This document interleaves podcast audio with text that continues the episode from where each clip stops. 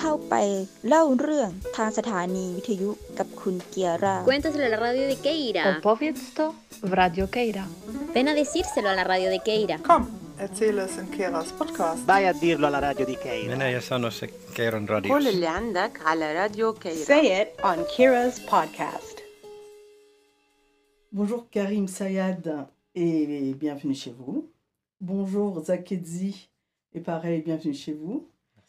Donc euh, je vous présente brièvement, euh, pour ceux qui ne vous connaissent pas, deux réalisateurs, deux, je peux dire documentaristes pour toi aussi, Oui. ou parce que tu fais Fais aussi de la fiction, ça. tu ouais. fais aussi de la fiction. Donc euh, toi que documentariste il me semble. Ouais, pour l'instant, euh, c'est ça. Peut-être un jour autre chose. mais- Et euh, donc là, on est en 2022. Je vais dire que Karim Sayad, c'est quatre documentaires. Un qui est en train de se terminer. Ouais. On est bien sûr du 4. Même Pour si l'instant, 3, on va pas porter l'œil, mais c'est vrai que c'est bien parti pour le quatrième. euh, Karim Sayad, c'est la Suisse, avec Lausanne. Karim Sayad, c'est l'Algérie, avec Alger, il me semble. Ouais, dédicace à Soul Roslan aussi, quand même. 10. Et Karim Sayad, c'est 38 ans cette année. T'es pas obligé de dire. On va l'effacer. Tranquille, je m'en fous, j'assume. Euh, Zakedzi, c'est quoi? C'est l'Algérie? Ouais. C'est euh, quatre, euh, trois courts-métrages et un documentaire long. Exactement. Et il y a un quatrième cours d'animation qui va pas tarder là. En deux, en, qui arrive aussi. Ouais. C'est la France, Oui, euh, région parisienne. tout à fait. C'est l'Algérie aussi. Mhm. Quelle région? Alger. Enfin, Al- mes parents, enfin, ils sont originaires de l'Est, petite Kabylie, mais ils ont grandi à Alger. Donc je connais, enfin, quand on partait en vacances, on partait en vacances à Alger. Donc je connais surtout Alger, quoi. Kabylie aussi, euh, Karim, ou pas? Non, euh, tant- après, euh, Bouira, c'est la wilaya d'où on vient, c'est Kabyle, mais. Enfin, on a grandi, je sais pas trop ce que ça veut dire maintenant, Kabyle, pas Kabyle. On n'a Mhm. pas grandi dans une euh, tradition Kabyle, c'est-à-dire. euh, Pareil. On nous a pas parlé kabyle, etc. Après, la moitié de mes cousins de Bouira sont mariés avec des kabyles. J'ai plein de cousins qui le parlent. Et, et voilà. Ok. Donc pas le culte de la Kabylie euh, non plus. Après, à voir ce que ça veut dire. Mais euh, l'Algérie est berbère, hein, n'oublions pas. Donc il est kabyle. Euh, Zach, moi je connais pas ton âge. Ah, Ah, je refais. Zach, je ne connais pas votre âge. Ah, euh, ouais, non, ça veut dire ça marche. je le cache. Non, j'ai 34, bientôt 35. Ah, j'aurais cru euh, beaucoup plus jeune. Ah, merci. Tu m'as pas dit ça, moi. hein. Parce que vous, vous faites votre âge. non, vous n'êtes pas dans cette coquetterie-là, si? Non, pas du tout. Juste pour détendre le, le début du podcast. Juste pour un peu t'embêter. Euh, on va parler de, de- de vos films, et en parlant de vos films, on va parler euh, des thématiques que vous abordez. Et euh, je vais commencer par Babor Casanova, qui est sorti en 2015. Euh, Peut-être tourné avant, je pense. Non, 2015. de tout 2015. Euh, ça suit deux jeunes qui sont fans du club de de- d'Alger. Et euh, j'ai envie de, vous demander pourquoi ces deux jeunes-là, comment ces deux jeunes-là, pourquoi ce club et pour raconter quoi? Ah, bah, je prends par la fin. euh, pour raconter quoi et pourquoi l'envie de ce film, c'était. euh, j'ai passé. Bon, donc j'ai grandi en Suisse, j'ai passé pas mal de temps à Alger, j'ai travaillé et puis. En fait, il y avait un sentiment en y passant du temps, euh, en y travaillant. J'ai travaillé au Programme des Nations Unies pour le développement entre 2010 et 2011. Première fois que moi, né à l'extérieur, je, je sentais ce truc de. Enfin voilà, cette oppression, ce- cet étouffement un peu euh, bah, vécu par euh, beaucoup de jeunes Algériens. Malgré même ma place super privilégiée, parce que j'avais quand même un, boulot très correct, un appart, j'étais voilà, déjà très bien. Et comment dire, il n'y avait aucune expression, bah, à l'époque on n'est pas encore au Hirak et tout, mais il n'y avait aucune expression, je trouvais aucune expression de, de, de, de, de- Enfin voilà, la politique, c'est quand même toujours de la façade et très contrôlé. euh, Tu pouvais pas manifester. Il y avait. Enfin, et le seul endroit qui vraiment euh, m'avait fait me sentir bien et me faire défouler, c'était les stades. J'allais avec mes cousins et le, on va pas se mentir, hein, le niveau du championnat algérien n'est pas exceptionnel. Mais par contre, le, bah c'était la poésie, la- l'acuité politique des chants, euh, la solidarité, puis aussi le mélange social qu'il y avait. euh, je trouve ça fascinant et ça m'a donné envie en fait de voilà mettre un peu à l'honneur euh, des gens qui, qui sont mal vus dans la société, mais qui pour moi étaient les, meilleurs porte-parole en fait de toute une jeunesse et de tout en tout cas une culture populaire euh, qui était à mon avis la seule à pouvoir exister dans un phénomène de masse. Et euh, bah, comment j'ai rencontré les, les, gens, euh, bah, c'était un peu du travail, mais j'ai pris contact avec les ultras du mondial, les ultras Vert des Léon, avec qui j'ai parlé, passé beaucoup de temps, expliqué la démarche, j'ai passé du temps avec eux, et petit à petit, en fait, se posait assez vite un problème qui était les ultras, a priori, n'aiment pas être filmés, on montre pas son visage, il y a tout plein de codes euh, qu'ils ont. Et il se trouve que j'ai trouvé Adlen et Zaki, donc terroristes dans le film. C'était un peu un hasard, parce qu'au début, moi, j'étais intéressé par filmer euh, un des chanteurs de ces groupes de stade. Euh, et puis, il se trouve que j'avais eu son accord. euh, il est maintenant assez connu, d'ailleurs, c'est Jalil Palermo, il s'appelle. Et euh, j'ai eu son accord, c'était prêt, etc. Et deux semaines avant le tournage, il, est parti en prison. C'était un peu le stress. L'assistant réalisateur avec qui je travaillais, Amine, venait de sortir du tournage de Madame Courage de Merzak Alouache. Et me disait, mais le, voilà, c'est un non professionnel qui a joué le premier rôle. Et en fait, euh, juste, il nous emmerdait pendant tout le tournage avec ses vidéos de Mouloudia, du stade, du virage et tout. Euh, je sais pas, tu devrais le rencontrer en fait. Et du coup, moi, je me retrouve avec de l'or en barre parce que j'ai un type qui vient de sortir d'un long métrage fiction dont il est le personnage principal, qui a une sacrée gueule et bah, en fait, qui a faim encore, il en veut encore. Et puis, euh, moi, j'avais pas d'expérience, c'était mon premier film. Du coup, il y a. Il avait aussi l'habitude de la caméra. ça- ça- Ben non, mais il avait l'habitude de la caméra et c'est, il y a eu un truc, euh, ça a été une rencontre magique et, et euh, bah voilà, il y a eu son ami, euh, bah, Zaki qui est dans le film, on a commencé à voilà, squatter Sacré-Cœur, le quartier, et puis de là est né ce film. Et euh, ouais, j'en suis fier et jusqu'à maintenant, enfin, on a gardé contact et je pense que ce qui m'a beaucoup touché avec ce film par la suite, c'est que bah, il a été vu beaucoup là-bas parce qu'il a été sur YouTube et ouais, c'était une grande fierté parce que je sais que les premiers concernés l'ont vu et le bon, très souvent mauvais côté de YouTube, c'est les commentaires.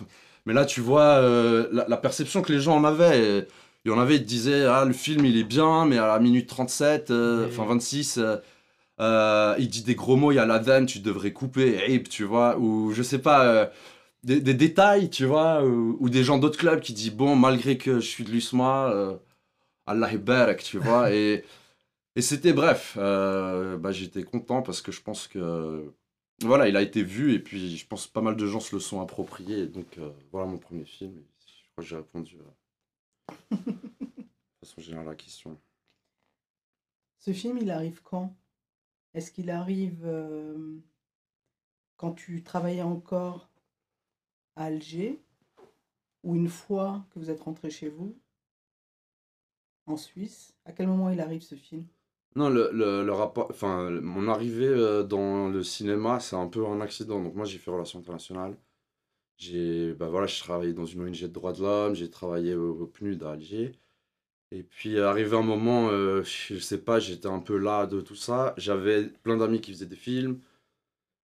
Puis en fait, j'ai quitté mon travail, j'avais droit au chômage un an et je m'étais un peu dit, j'avais un peu des contacts dans le cinéma à Genève et je m'étais dit, bon, bah, je vais me lancer un défi, je vais essayer de faire ce court métrage euh, sur le, les supporters. Ça me tenait à cœur et je me suis dit, voilà, je vais essayer d'écrire un dossier, de le présenter à un prod, de prendre des sous. Si ça marche, bah tant mieux. Si ça marche pas, je le ferai tout seul. Je prendrai une cam, j'irai, ça me fera une année sabbatique et j'essaierai d'aller au bout du truc. Et puis, bah, c'est un conte de fait parce que j'ai écrit le, le, le, bah, le dossier, j'ai trouvé ma productrice Joëlle euh, Bertosa, bah, avec qui je travaille toujours jusqu'à aujourd'hui. On a eu les sous du premier coup, et puis euh, bah, après, voilà, on a fait le film. Et elle m'a... Le fait d'avoir des sous permet que j'ai eu un bon chef-op, le chef-op aussi avec qui je travaille jusqu'à maintenant. Bah, faut se dire, la première fois moi que j'arrive sur le, le plateau à Alger, il me dit 35, ou- on tourne au 35 ou 50, je sais même pas ce que ça veut dire. Du coup, se passe aussi un truc assez bienveillant. Je pense le chef-op, il se dit, bon, je vais avoir plein de liberté avec lui, parce qu'en fait, euh, il sait pas. Mais en même temps, je ne serais jamais arrivé dans cet univers. Enfin, il, me propose un univers super riche euh, et tout. Et finalement, se passe ce truc. Donc, j'écris, ça vient de vraiment, je pense, un en- une envie de revanche de, mes de ma dernière année à Alger, où j'étais là, mais vraiment, même en essayant par les études et tout, de trouver une place là-bas, ou en tout cas définir un rapport à là-bas, euh, même en faisant les règles, ça marche pas. Donc, quelque part au cinéma, il y a peut-être ça. Il y a, a peut-être. euh, Bon, enfin, il y a plein de choses, mais notamment. euh, Bon, on en parlera peut-être après, mais. Mais peut-être, ouais, une envie de revanche, une envie de. Bon, j'ai pas réussi à être moi-même là-bas ou à exprimer quelque chose de moi-même comment j'aurais voulu. Et le cinéma va peut-être me permettre de le faire. Et aussi parce que je viens de Suisse, on va pas se mentir, parce que je peux prendre des sous là-bas. L'Algérie, c'est difficile d'accès, donc les gens vont te dire euh, allez, euh, va nous montrer. Et quand tu arrives là-bas, ben, tu peux travailler parce que tu n'as pas les, contraintes internes. Enfin, tu les as moins, tu vois. Donc euh, voilà d'où ça vient. Et puis ça vient aussi, je pense, d'un questionnement par rapport au pays. C'est-à-dire que ben, ce sera très intéressant de parler avec toi après, notamment de comment tu as filmé les manifs et tout ça. Mais c'est qu'à l'époque, tu es vraiment dans, ce, dans cette espèce de. Enfin voilà, euh, on a un président chaise roulante euh, qui a. Enfin, déjà dans cette espèce de truc léthargique qui. bah, en vrai, quand t'en soit peu t'es attaché à là-bas, euh, te fait mal au cœur en vrai. Et puis t'as envie de montrer quelque chose. Enfin, tu sais qu'en plus, les gens, ils sont. Il y a de la poésie, du talent, euh, des choses. Sont-. Enfin, que ce pays est empêché, enfin, je sais pas moi qui le dis, je sais plus qui le dit, mais. Et, euh, et voilà, t'as envie de faire exister ces gens qui, avec peu, euh, ont beaucoup à donner. Et puis voilà. Vous avez travaillé combien de temps en Algérie? Franchement, le tournage, c'était rapide. C'était trois semaines, une, deux semaines de prépa et trois semaines de tournage. Mais bon, ça, ça faisait un an que, que je, je, je- j'allais au stade, que je voyais les types, que je- j'expliquais et tout ça, quoi. Euh, Quand je pensais travailler, c'était euh, en dehors du film. Quand vous travaillez en...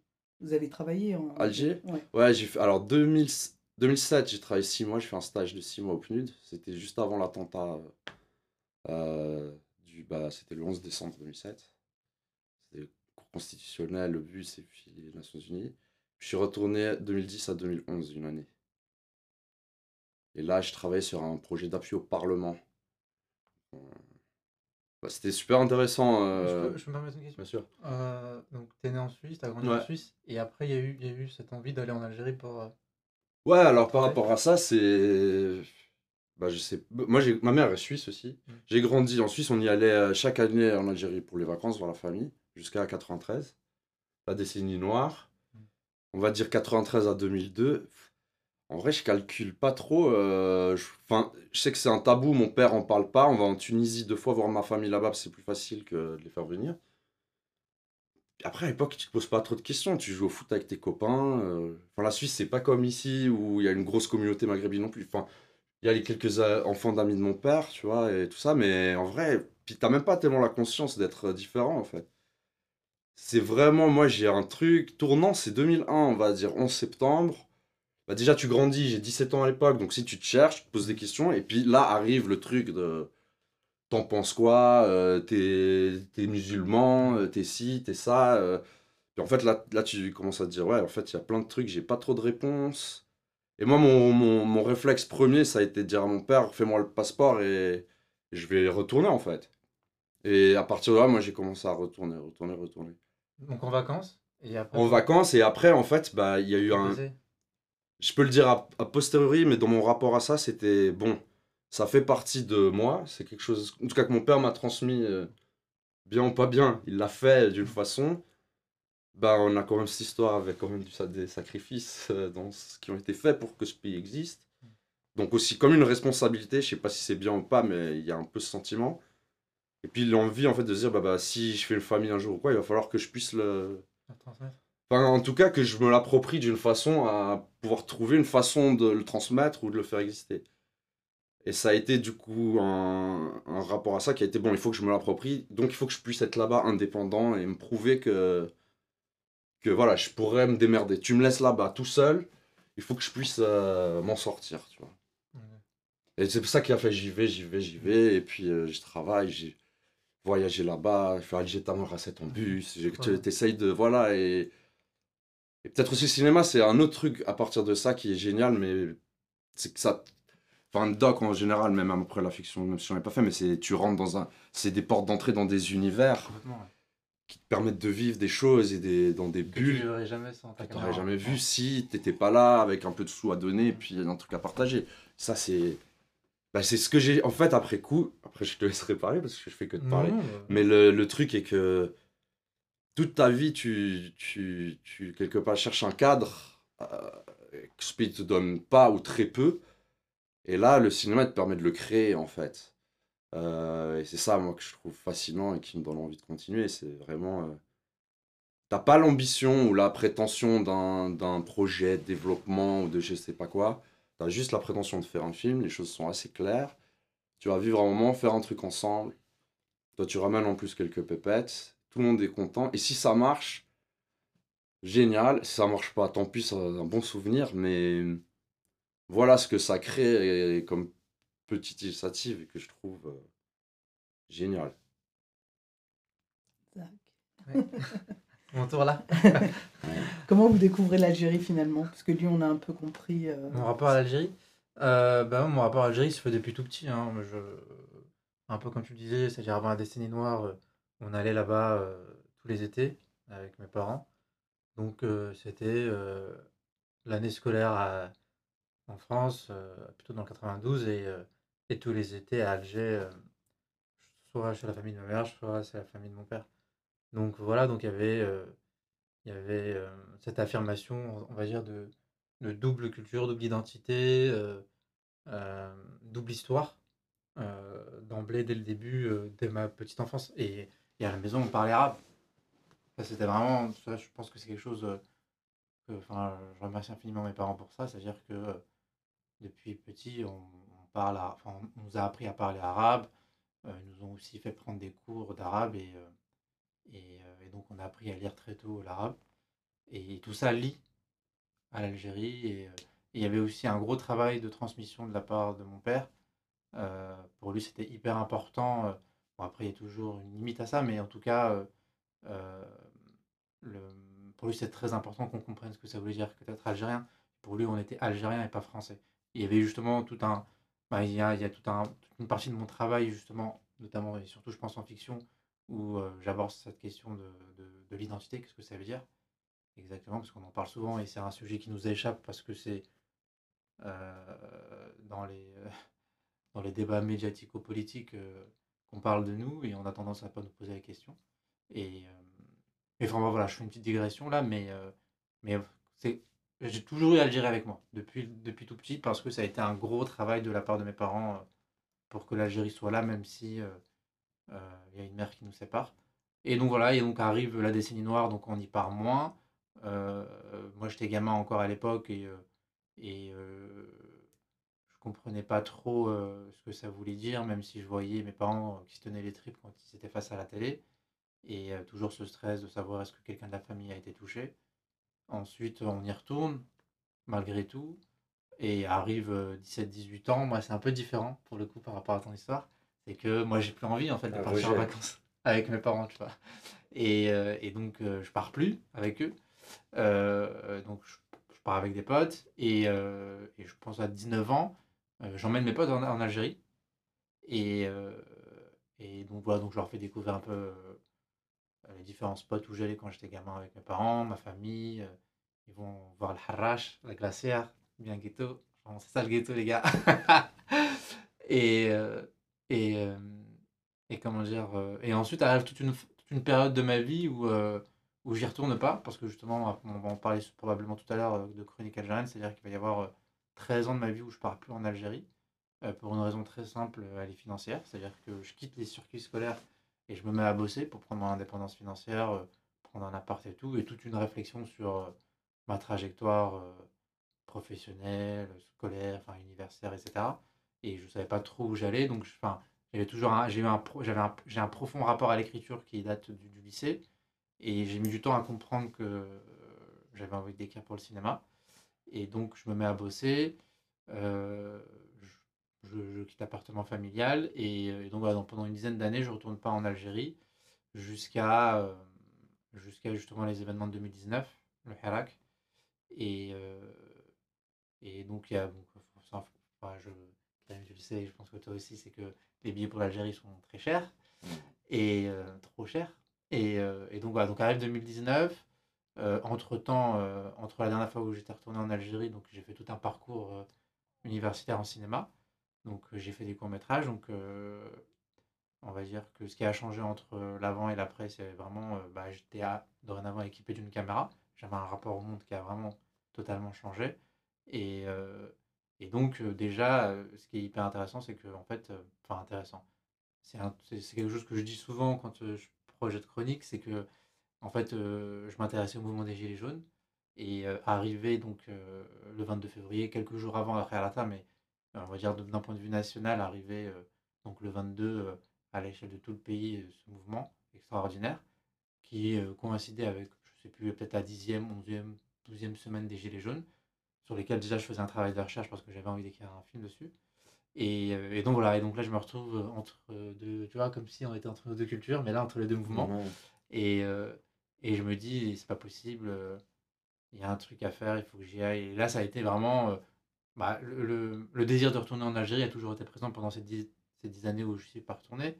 Mais là, euh, je me suis dit, non, c'est pas possible, il faut qu'on y aille. Enfin, il faut que j'y aille avec ma caméra, il faut que j'y aille avec mon équipe. Et, euh, euh, pour être tout à fait honnête, au début, j'ai emprunté des sous pour emmener toute la team avec moi. On n'était pas dès le début accompagné par une prod. Et, et donc voilà, et c'est comme ça que je retourne en Algérie après euh, 12 ans d'absence et pour faire ce film. Voilà, pour répondre à ta question, j'ai fait une grande tirade. C'est très bien. Donc, euh, vous, à la différence de Karim, vous avez fait des études de cinéma. Mm. Vous les avez faites où? Alors, je les ai faites à Paris 1, Panthéon-Sorbonne. Je les ai faites à 25 ans. Donc, euh, donc ouais, comme je te l'ai dit, j'ai quitté un peu le circuit scolaire. J'ai bossé pendant, euh, euh, du coup, 7 ans. Et, et donc, cette année durant lesquelles j'ai écrit, moi, j'ai commencé au lycée avec des textes de rap. Parce que je me suis dit, ouais, je suis heureux, je grandis en banlieue. Pour moi, c'est le rap, quoi, tu vois. Et en fait, je me suis rendu compte que mes textes, même s'ils étaient drôles, bah, ils étaient trop longs, ça faisait des histoires. Après, je me suis dit, bon, la BD, parce que naturellement, la BD, c'est ce que je consommais. Après, je me suis dit, bon, je vais essayer nouvelles, romans, machin. J'ai vraiment cherché. Et un jour, j'ai assisté à un tournage de film. Euh, vraiment, euh, par hasard, d'autres diront le destin. Et là, je me suis dit, mais en fait, c'est ça. C'est là, c'est là, c'est là qu'est ma place. C'est pour le cinéma que je dois écrire et tout. Et donc, je me renseigne. euh, je découvre que, effectivement, euh, je suis trop vieux pour certaines écoles, euh, on va dire les plus prestigieuses à ce moment-là. Et euh, je pense notamment à la FEMIS. Et, euh, et ensuite, donc, euh, je me rends compte qu'il y a un master professionnel à Paris 1, réalisation, scénario et production. Et donc, je devais recommencer depuis le début, quoi, dès la licence. Et, euh, et donc, voilà, donc, euh, je quitte le boulot que j'avais, où j'étais plutôt bien payé, j'avais une vie assez tranquille. Je dis, ouais, mais Zach, t'es sûr, machin, euh, cinéma, euh, c'est chaud, euh, tu vas pas avoir de et tout. Et là, je me suis dit, non, non, c'est bon, c'est ça, j'ai- capté, c'est ce que je dois faire. Et donc, euh, voilà, j'avais 25 piges, je me suis retrouvé avec des 17-18 ans. Ça faisait un petit décalage, et après, euh, tu redescends un peu pour t'aligner avec les autres. Et euh, donc, voilà, donc, euh, ouais, 5 ans, euh, licence et master. C'est pour ça qu'il fait plus jeune. Ouais, c'est ça. En fait, au début, je faisais plus vieux parce que je bossais qu'avec des gens plus vieux que moi. Et après, quand je suis arrivé, 5 ans, ça m'a rajeuni. Mais je croyais qu'il n'y avait pas d'âge euh, pour entrer à la FEMIS. Si, je- Alors, je sais pas si ça a changé depuis, mais euh, je crois que c'est 27 ans. Et moi, quand j'ai repris, il y- il y avait un truc où, en fait, ils te réclament un bac plus 2 que je n'avais pas dans un truc culturel, soit artistique, soit machin. Mais je crois qu'il te fallait, alors si je me souviens bien, hein, j'ai pas forcément une très bonne mémoire, mais je sais que je m'étais renseigné et il fallait bac plus 2 ce que je n'avais pas. Et, euh, et donc j'avais fait mes calculs. Euh, je crois qu'à partir du moment où moi j'allais pouvoir, enfin, j'allais avoir mes- mon bac plus 2 justement grâce à la licence, euh, je loupais le coche. Je loupais le coche ou parce que j'avais envie de finir mon- ma licence. Enfin, il y avait un truc comme ça. Et puis même, en fait, moi, une fois que j'ai quelque chose en tête, je me suis dit, bon, j'ai la licence, je veux faire ce master. C'était parti, quoi. Voilà. Mais en tout cas, je ne pouvais pas faire la FEMIS direct. euh, Oui, il faut un bac plus 2 pour entrer. ouais. Et euh, donc les courts-métrages que j'ai pu voir, Ouais. c'était pendant le cursus, le cursus Les deux universitaire. premiers. Les deux premiers. D'accord. Donc, euh, mais je les, je les mets quand même, euh, enfin, je les considère comme étant des, des films de ma filmo et pas comme des films étudiants. C'est ce qu'on fait général, c'est quand tu fais euh, des courts-métrages pendant, pendant, pendant, pendant tes études de ciné, c'est des, considéré comme des, des films à études d'étudiants et, et après ça dépend, hein, chacun.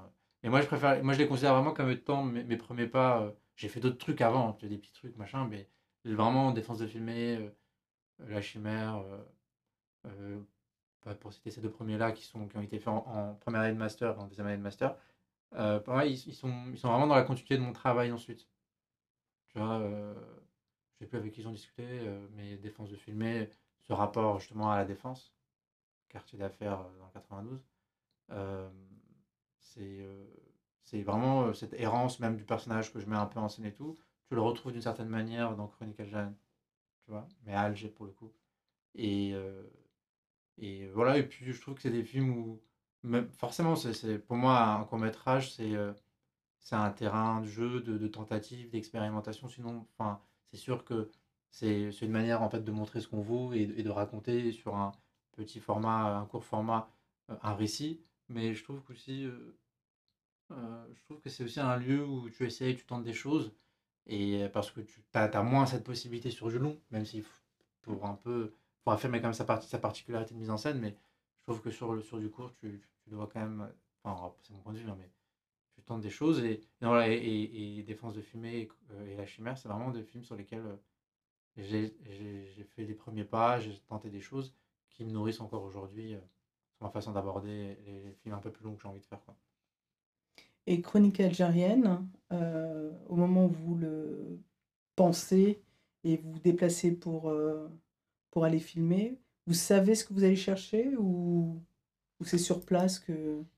Alors, euh, arrive donc le Hirak, que je découvre ici en France, pendant que je bossais sur... euh, pendant que je bossais sur vraiment le travail de recherche concernant ce documentaire que je voulais faire sur les Gilets jaunes. Donc je me renseigne, je me nourris et tout. Euh, un soir, je discute avec mon petit frère, je, je dînais chez ma mère ce soir-là, et on parle, il me parle de foot. Moi, j'ai un peu, je regarde de loin, mais j'étais plus trop à fond comme avant. Et il me dit, on a une super team cette année et tout. euh, Ils vont aller en finale, ils vont gagner la coupe et tout machin. Ah, c'est l'année de 2019. c'était Exactement. C'était la Climax. Ah, pas. Et- La deuxième étoile. Et, euh, et donc, euh, et en fait, donc moi j'avais commencé ce travail de recherche Mhm. avant. Et donc ça revient sur ce que tu parlais des stades de foot euh, tout à l'heure. C'est-à-dire que j'avais appris à ce moment-là, parce qu'il y avait plein d'articles déjà qui jaillissaient dans la presse et tout, que effectivement les stades de foot c'était des lieux, c'était des espaces d'expression sociaux et surtout politiques. Et, et je trouvais ça hyper fascinant parce que dans ma petite recherche là, de plus en plus, euh, bah, il y a plein de, situations insurrectionnelles qui m'intéressent à travers le monde. Mais à ce moment-là, vraiment, j'étais tout bébé, tout naïf et tout. Et, euh, donc, je trouvais ça hyper fascinant. euh, tu sais, quand tu découvres un truc comme un petit bébé, machin, tu fais, Ah, c'est extraordinaire. Et après, tu découvres le monde et tu te dis, en fait. Mais je trouvais ça hyper, hyper beau, hyper impressionnant, tu vois, de lire que, les stades de foot, en fait, c'était des lieux d'expression populaire, d'expression politique et tout. Et, donc, arrivé cette, cette, cette finale de la, de la Coupe d'Afrique, et je me dis, euh, bah, euh, en fait, euh, ça va peut-être décupler ce sentiment révolutionnaire, tu vois. Je me suis dit, bah, si, si effectivement, dans cette symbolique, que le stade de foot, c'est quelque chose, c'est un lieu particulier aux Algériens, et ben, peut-être qu'effectivement, bah, il y a quelque chose qui va se passer et que je ne dois pas louper. Et donc, voilà, dans ma tête, il y avait ce truc un peu, et j'en parle aussi dans le film, dans, dans le film, j'amène un peu cette réflexion-là. Et, euh, et donc voilà, donc là je me dis non, ni une ni deux, j'appelle ma, team. Euh, donc eux ils sont français, pas de nationalité, on fait le tour de tous les consulats. On récupère, euh, je sais pas par quel miracle, j'ai réussi à leur faire faire leur visa. On n'a pas dit bien entendu qu'on partait tourner. Officiellement, on est parti visiter l'Algérie, n'est-ce pas? Et, donc voilà, donc on réussit tout à voir et tout machin. Mais cette période-là, du Harak, c'était vraiment encore, tu vois, très pacifiste. Enfin, Ouais. en tout cas, ça a toujours été pacifiste du côté des manifestants, mais en tout cas, enfin, en l'occurrence, euh, à l'égard du gouvernement, c'est dans une stratégie de, du laisser-faire. Et donc, avec, euh, avec la, la- la Coupe d'Afrique, il y avait un truc très festif, très joyeux, où les choses se passaient plutôt bien. Donc, euh, on n'a pas eu trop de soucis euh, pour ce premier départ. J'avance dans l'histoire et je me souviens plus de ce que c'était la question, donc je me dis est-ce que je me Qu'importe. dans, dans la digression ou pas. Ok. Donc voilà, donc euh, donc c'est à ce moment-là que que- qu'on part. euh, c'était vraiment là, euh, ouais, juillet 2019. Ça, c'était le premier départ. euh, pour, le, le film a été tourné en deux parties, juillet 2019 et décembre 2019 aux élections. Et donc, et il y a eu toute une période de montage entre les deux. Il y a eu deux météos différentes. Complètement. Deux, deux météos, on peut même dire deux univers. euh, ouais, deux, c'était rien à voir. Moi, pendant que je montais, euh, pendant que je montais, euh, on voyait sur YouTube tourner les premières violences policières en Algérie. C'est le, le rapport après, la, après la victoire de la Coupe d'Afrique. euh, je pense que, enfin, oui, comme dans, tous dans tous les régimes euh, euh, politiques, démocratiques ou pas, une fois que la stratégie du laisser-faire n'a rien donné, on passe, on passe à la violence. hein. On l'a vu aussi, n'est-ce pas, avec les Gilets jaunes. Donc, euh, donc, se met en place ce- cette stratégie politique. Et moi, j'étais un peu dans ma petite caverne. Tu connais ça, quand tu commences à Mhm. monter, tu t'enfermes un peu, mais tu restes quand même en contact avec les gens que tu as déjà rencontrés. Et tu restes forcément en contact avec. euh, avec euh, là, c'était tout chaud. On était en train de construire le propos du film. Et, euh, et je sais plus si c'était l'origine de ta question. Le film n'a n'a pas été écrit en amont. Et ça, je pense qu'on le ressent dans le dans, dans, dans l'énergie de chronique, c'est-à-dire qu'on on est vraiment parti. euh, enfin, en tout cas, j'avais vraiment le, le- j'avais le désir de partir comprendre ce qui se passait avec ma caméra, limite pour être dans un travail de recherche, Mhm. tu vois, de repérage, que euh, dans l'esprit de, de faire un premier long métrage documentaire. tu vois. Et il y a un autre film que j'aspire à réaliser, Inch'Allah, un jour. euh, c'est un documentaire qui s'appelle Shahabi. Et, euh, et en, en l'occurrence, je me disais, voilà, on, on part, euh, quoi qu'il arrive, pour faire un, un repérage pour ce film-là. Et si j'arrive à revenir avec des images assez fortes, peut-être un court-métrage. Et, euh, et donc voilà, donc il n'y avait rien qui était structuré en termes de propos, de trajectoire, de, euh, en termes de narration. Et, euh, et en fait, quand on arrive là-bas, euh, pour revenir un peu à l'histoire du rap au début, et c'est une métaphore que j'aime bien donner, c'est-à-dire que vraiment, on arrive le jeudi soir, le hack c'est tous les vendredis, et, et donc on, on prépare, on fait quelques tests, images et tout machin. J'étais avec le chef-op, l'ingé son, et, et le lendemain, on part, on est pas loin de la Grande Poste, donc les gens commencent à s'agglutiner un petit peu, euh, la marche commence à se mettre en place, on se, cache un peu comme ça, on, on s'est tous déguisés, casquette algérienne, drapeau algérien, tout était, tu vois, maquillé et machin, et on voyait pas trop le matos, et on pourra revenir parce que tu avais posé la question tout à l'heure, comment on a tourné sur place. Et, euh, et là, et, là, on se jette vraiment euh, dans la foule sans savoir vraiment ce qui va se passer et où est-ce qu'on va aller. Et, la métaphore que je donne, c'est vraiment comme un open mic, tu vois, c'est-à-dire on lance le truc et on, on voit un peu les flots qui va, qui va, qui va un peu se, se mettre en place. Après, bien entendu, il y a une direction qui se met, il y a, il y a euh, mon, euh, Jérémy, le chef-op avec qui je travaille bah, depuis mon premier court-métrage, un peu comme toi, euh, bah, il a l'habitude de travailler avec moi. Et alors lui, pour le coup, vient vraiment de la fiction. Je sais pas si c'est le cas aussi avec Ouais, enfin, dans mon cas, Avarté, il, est, il rêve que de faire de la fiction, mais il est tellement fort en doc que finalement, on lui propose plus que des docs parce Mm. qu'il sait très bien découper le réel. Du coup, il en a ras-le-bol. C'est assez fragmenté hein, quand tu fais du docu. T'es, close, enfin, t'as étiquette docu quand tu fais fiction, fiction, animation pareil aussi. Et, euh, et c'est compliqué de, de quand t'es vraiment. euh, euh, quand tu tournes, surtout, en plus quand tu, tu tournes bien, c'est compliqué de, de sortir euh, de telle ou telle case. Et, et donc voilà, donc par contre, ouais, Jérémy, ouais, il, il fait, il fait exclusivement de la fiction. Enfin, je crois qu'il a tourné un autre documentaire, si je dis pas de. Bon, après, je connais pas sa filmo par cœur. Et, euh, et donc voilà, mais ce que je veux dire, c'est qu'en tout cas, c'est les réflexes de- d'un cinéma de fiction. Et je pense qu'on le ressent un peu. Je pense qu'on le ressent dans la mise en scène de chronique. Et, euh, euh, et voilà, et moi j'ai un rapport aux personnages comme des personnages de fiction, aux, personnes que je rencontrais. Et, même si ça reste dans l'âme un documentaire, dans la forme, on, a essayé de tirer le film vers. voilà, de manière très instinctive. hein. C'est parce que justement, comme on n'avait pas forcément de direction au début, euh, ou en tout cas de cadre ou même de propos, on va dire, qui a été mis, euh, qui a été écrit, tout s'est structuré d'une certaine manière instinctivement entre Jérémy et moi euh, sur le tournage, dans cette épopée, on va dire. Et ensuite, il a fallu vraiment le structurer d'un point de vue narratif au montage et, et affirmer une direction. Et à ce moment-là, prévoir un deuxième tournage parce que forcément, vu qu'on n'était pas parti pour faire un long, il manquait pas mal de choses, notamment des articulations. Et, euh, et ce qui m'a affirmé vraiment qu'il fallait que je sois présent euh, en décembre 2019, c'est comment finir le film. Ça, ça a été vraiment une, une- une question cruciale. Euh, comment en fait affirmer, euh, comment terminer un film sur un mouvement populaire, sachant que les mouvements populaires, ça dépend comment on les perçoit, comment on les lit. On peut dire, voilà, les gens sont arrêtés, ont arrêté de sortir, donc c'est la fin du mouvement. Mhm. Mais est-ce que c'est vraiment ça, l'histoire de la fin d'un mouvement? Et donc voilà, donc c'est dans, dans cette gestation-là.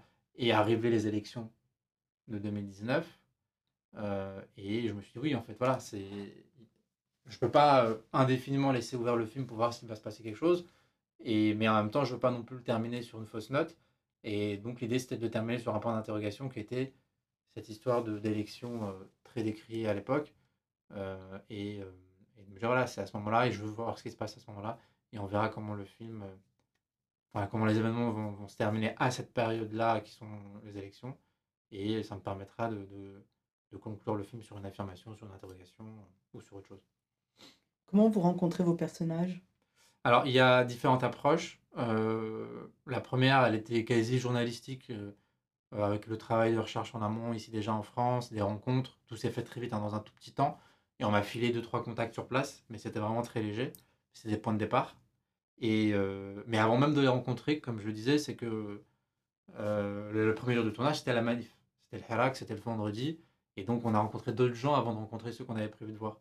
Et, ce qui est extraordinaire en Algérie, c'est que, euh, alors je sais pas si c'est toujours le cas aujourd'hui, je pense pas, les énergies sont différentes. Et en plus, il y a eu euh, des reportages euh, qui ont été beaucoup décriés sur le Hirak. Bon, je pense que là, maintenant, ça s'est un peu calmé parce qu'il y en a eu d'autres qui sont sortis. Mais en tout cas, quand on est arrivé à ce moment-là, avec. On n'avait pas de perche parce que c'était trop visible, mais en, tout cas, il y avait l'ingé avec son, avec son micro au point. Euh, Jérémy avec une petite caméra, mais malgré tout une caméra à la main. Euh, les gens, en fait, étaient. euh, Enfin. c'était directement des personnages de cinéma. J'avais pas grand-chose à faire, l'étincelle était là, la flamme était là, et il suffisait de, parler avec, avec, avec tous les personnages que j'ai rencontrés pour, pour enflammer le, et, avoir une, fo- une, une forme de, de, force et de poésie. Et, euh, et ça, c'était assez extraordinaire. Donc, donc il y a eu pas mal de, rencontres, euh, euh, j'aime pas dire aléatoires, mais de, rencontres comme ça évidentes. Et, euh, et d'autres rencontres aussi qui se sont faites parce que ah, il faut que tu rencontres telle personne, telle personne, etc. Donc il y avait une construction un peu comme ça, peut-être voilà, un peu d'une- certaine partie, dans une certaine partie plutôt journalistique, dont on travail de recherche et tout, et l'autre qui était plutôt euh, qui accompagnait ces, ces- ces rencontres un peu d'errance à travers Alger, à travers euh, le mouvement. L'un et l'autre, au moment où vous commencez à filmer euh, pour l'Algérie, même si euh, votre filmo, elle commence pas par Chronique algérienne, euh, comment vos parents vous voient ça? En l'occurrence, euh, votre père. Ah les- ouais, mon père au début, euh, il est pas euh, genre à me dire ne le fais pas, mais il est inquiet. Ça se voit, il se dit mais t'as galéré à faire 5 ans d'études, euh, t'arrives voilà, au truc et t'es en train de tout risquer. Après, je pense euh, j'étais vraiment déterminé, je savais ce que je faisais et bah, ça arrive, ça arrive quand même, j'étais pas un gamin, j'avais 30 ans quand je me suis lancé là-dedans. Et puis j'étais honnête avec lui, j'ai dit oui, il y a une part de risque, mais après quoi au final euh, voilà. Et puis je pense que derrière, bah, bah une certaine fierté à la, par la suite. C'est-à-dire euh, une certaine fierté. Alors je sais pas tant si c'est une fierté par rapport au film que par rapport à l'investissement que j'ai fait, par rapport à maintenir un lien avec là-bas, ou en tout cas garder un, point de vue, je sais pas, ou en tout cas euh, qui je pense est dans la lignée de bah, ce que son père lui a transmis et ainsi de suite. Au niveau de valeur ou de ce qu'on montre ou de, de- voilà. Après, euh, tu dis ouais, si c'est par rapport aux parents, euh, ouais bah c'est ça en fait, il n'y a pas grand chose à ajouter. On se la fierté avec l'inquiétude au début, mais finalement comme n'importe quel euh, parent quoi, j'imagine. Bah, je pense, j'aurais eu 18 ans, il m'aurait dit, il n'y a pas ma cache qui fâche, comme on dit. Parce que là, bah, qu'est-ce qu'il va dire? T'es, t'es- t'es un homme, quoi, comme on dit. Euh, moi, c'était un peu plus particulier. euh, parce que j'ai pas commencé par un film sur l'Algérie tout de suite. En plus, ouais. Ouais. Je pense que si j'avais tout de suite commencé par un film euh, style chronique, euh, mon père aurait été effectivement immédiatement fier. Mais ce qui n'était pas le cas. Ah, Pour te couper aussi, je ouais. pense qu'il y a. Non, non, ça me fait penser, Non, parce vas-y, qu'il y a vas-y. aussi le truc de. Je pense qu'il y avait aussi, parce que ça, ça m'intéresse par rapport à toi, c'est la crainte aussi. Parce que quand même, des gens connaissent. euh, Enfin voilà, c'est pas euh, un havre de liberté d'expression, droit de l'homme, etc. Et c'est la peur que, notamment petit naïf que tu es d'être né en Suisse, de dire des choses naïvement ou de voilà susciter l'ire de personnes euh, parce que, en fait, tu veux de protection. Mm. Mais au début, ce truc de. Quand t'es- tu veux dire quand tu es dans des films avec des enjeux plutôt politiques? Bah, quand- politique ou pas, mais le, rapport à l'image euh, en Algérie est quand même ce qui est. Ouais. Il y a un rapport aussi par rapport à la famille, c'est-à-dire euh, tu peux être fier d'être exposé, mais aussi pas du tout. Donc, euh, il y a toujours une frontière très fine par rapport à ça. Et je pense qu'il y a aussi des, des craintes, ou en tout cas, des, il y avait aussi une volonté, je pense, de protéger, mais qui est. Ça peut être très violent si, euh, si euh, tu, tu, tu te rates ou que t'es pas correct avec les gens. Ou... Enfin, et même si tu l'es, ça faut avoir les épaules solides quand même, je, je pense. Donc, euh, je pense qu'il y avait ça aussi dans le rapport. Vouloir protéger. euh, tu t'embarques dans un endroit où, quand je parle de mon père, bah, c'est quand même, euh, bah, après ton père aussi, mais c'est des gens qui ont quitté ce pays, souvent pour des raisons, euh, bah, voilà, qui, c'est souvent des déchirements quand même. Et donc, il y, a un passif par rapport à cet endroit qui est. on mon père, il a une très belle phrase c'est attirance passionnelle, répulsion rationnelle.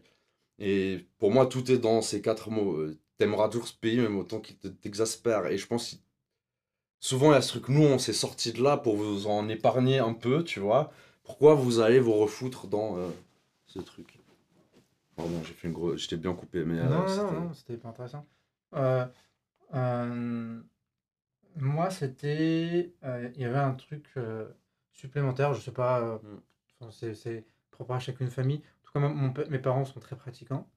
Et euh, dans, dans ce rapport à l'islam dans lequel j'ai été élevé, euh, pour utiliser encore euh, le mot rapport, dans ce rapport à l'image dont tu parlais un petit peu, il y avait quelque chose d'assez compliqué d'accepter que j'aille faire du cinéma et notamment de la fiction.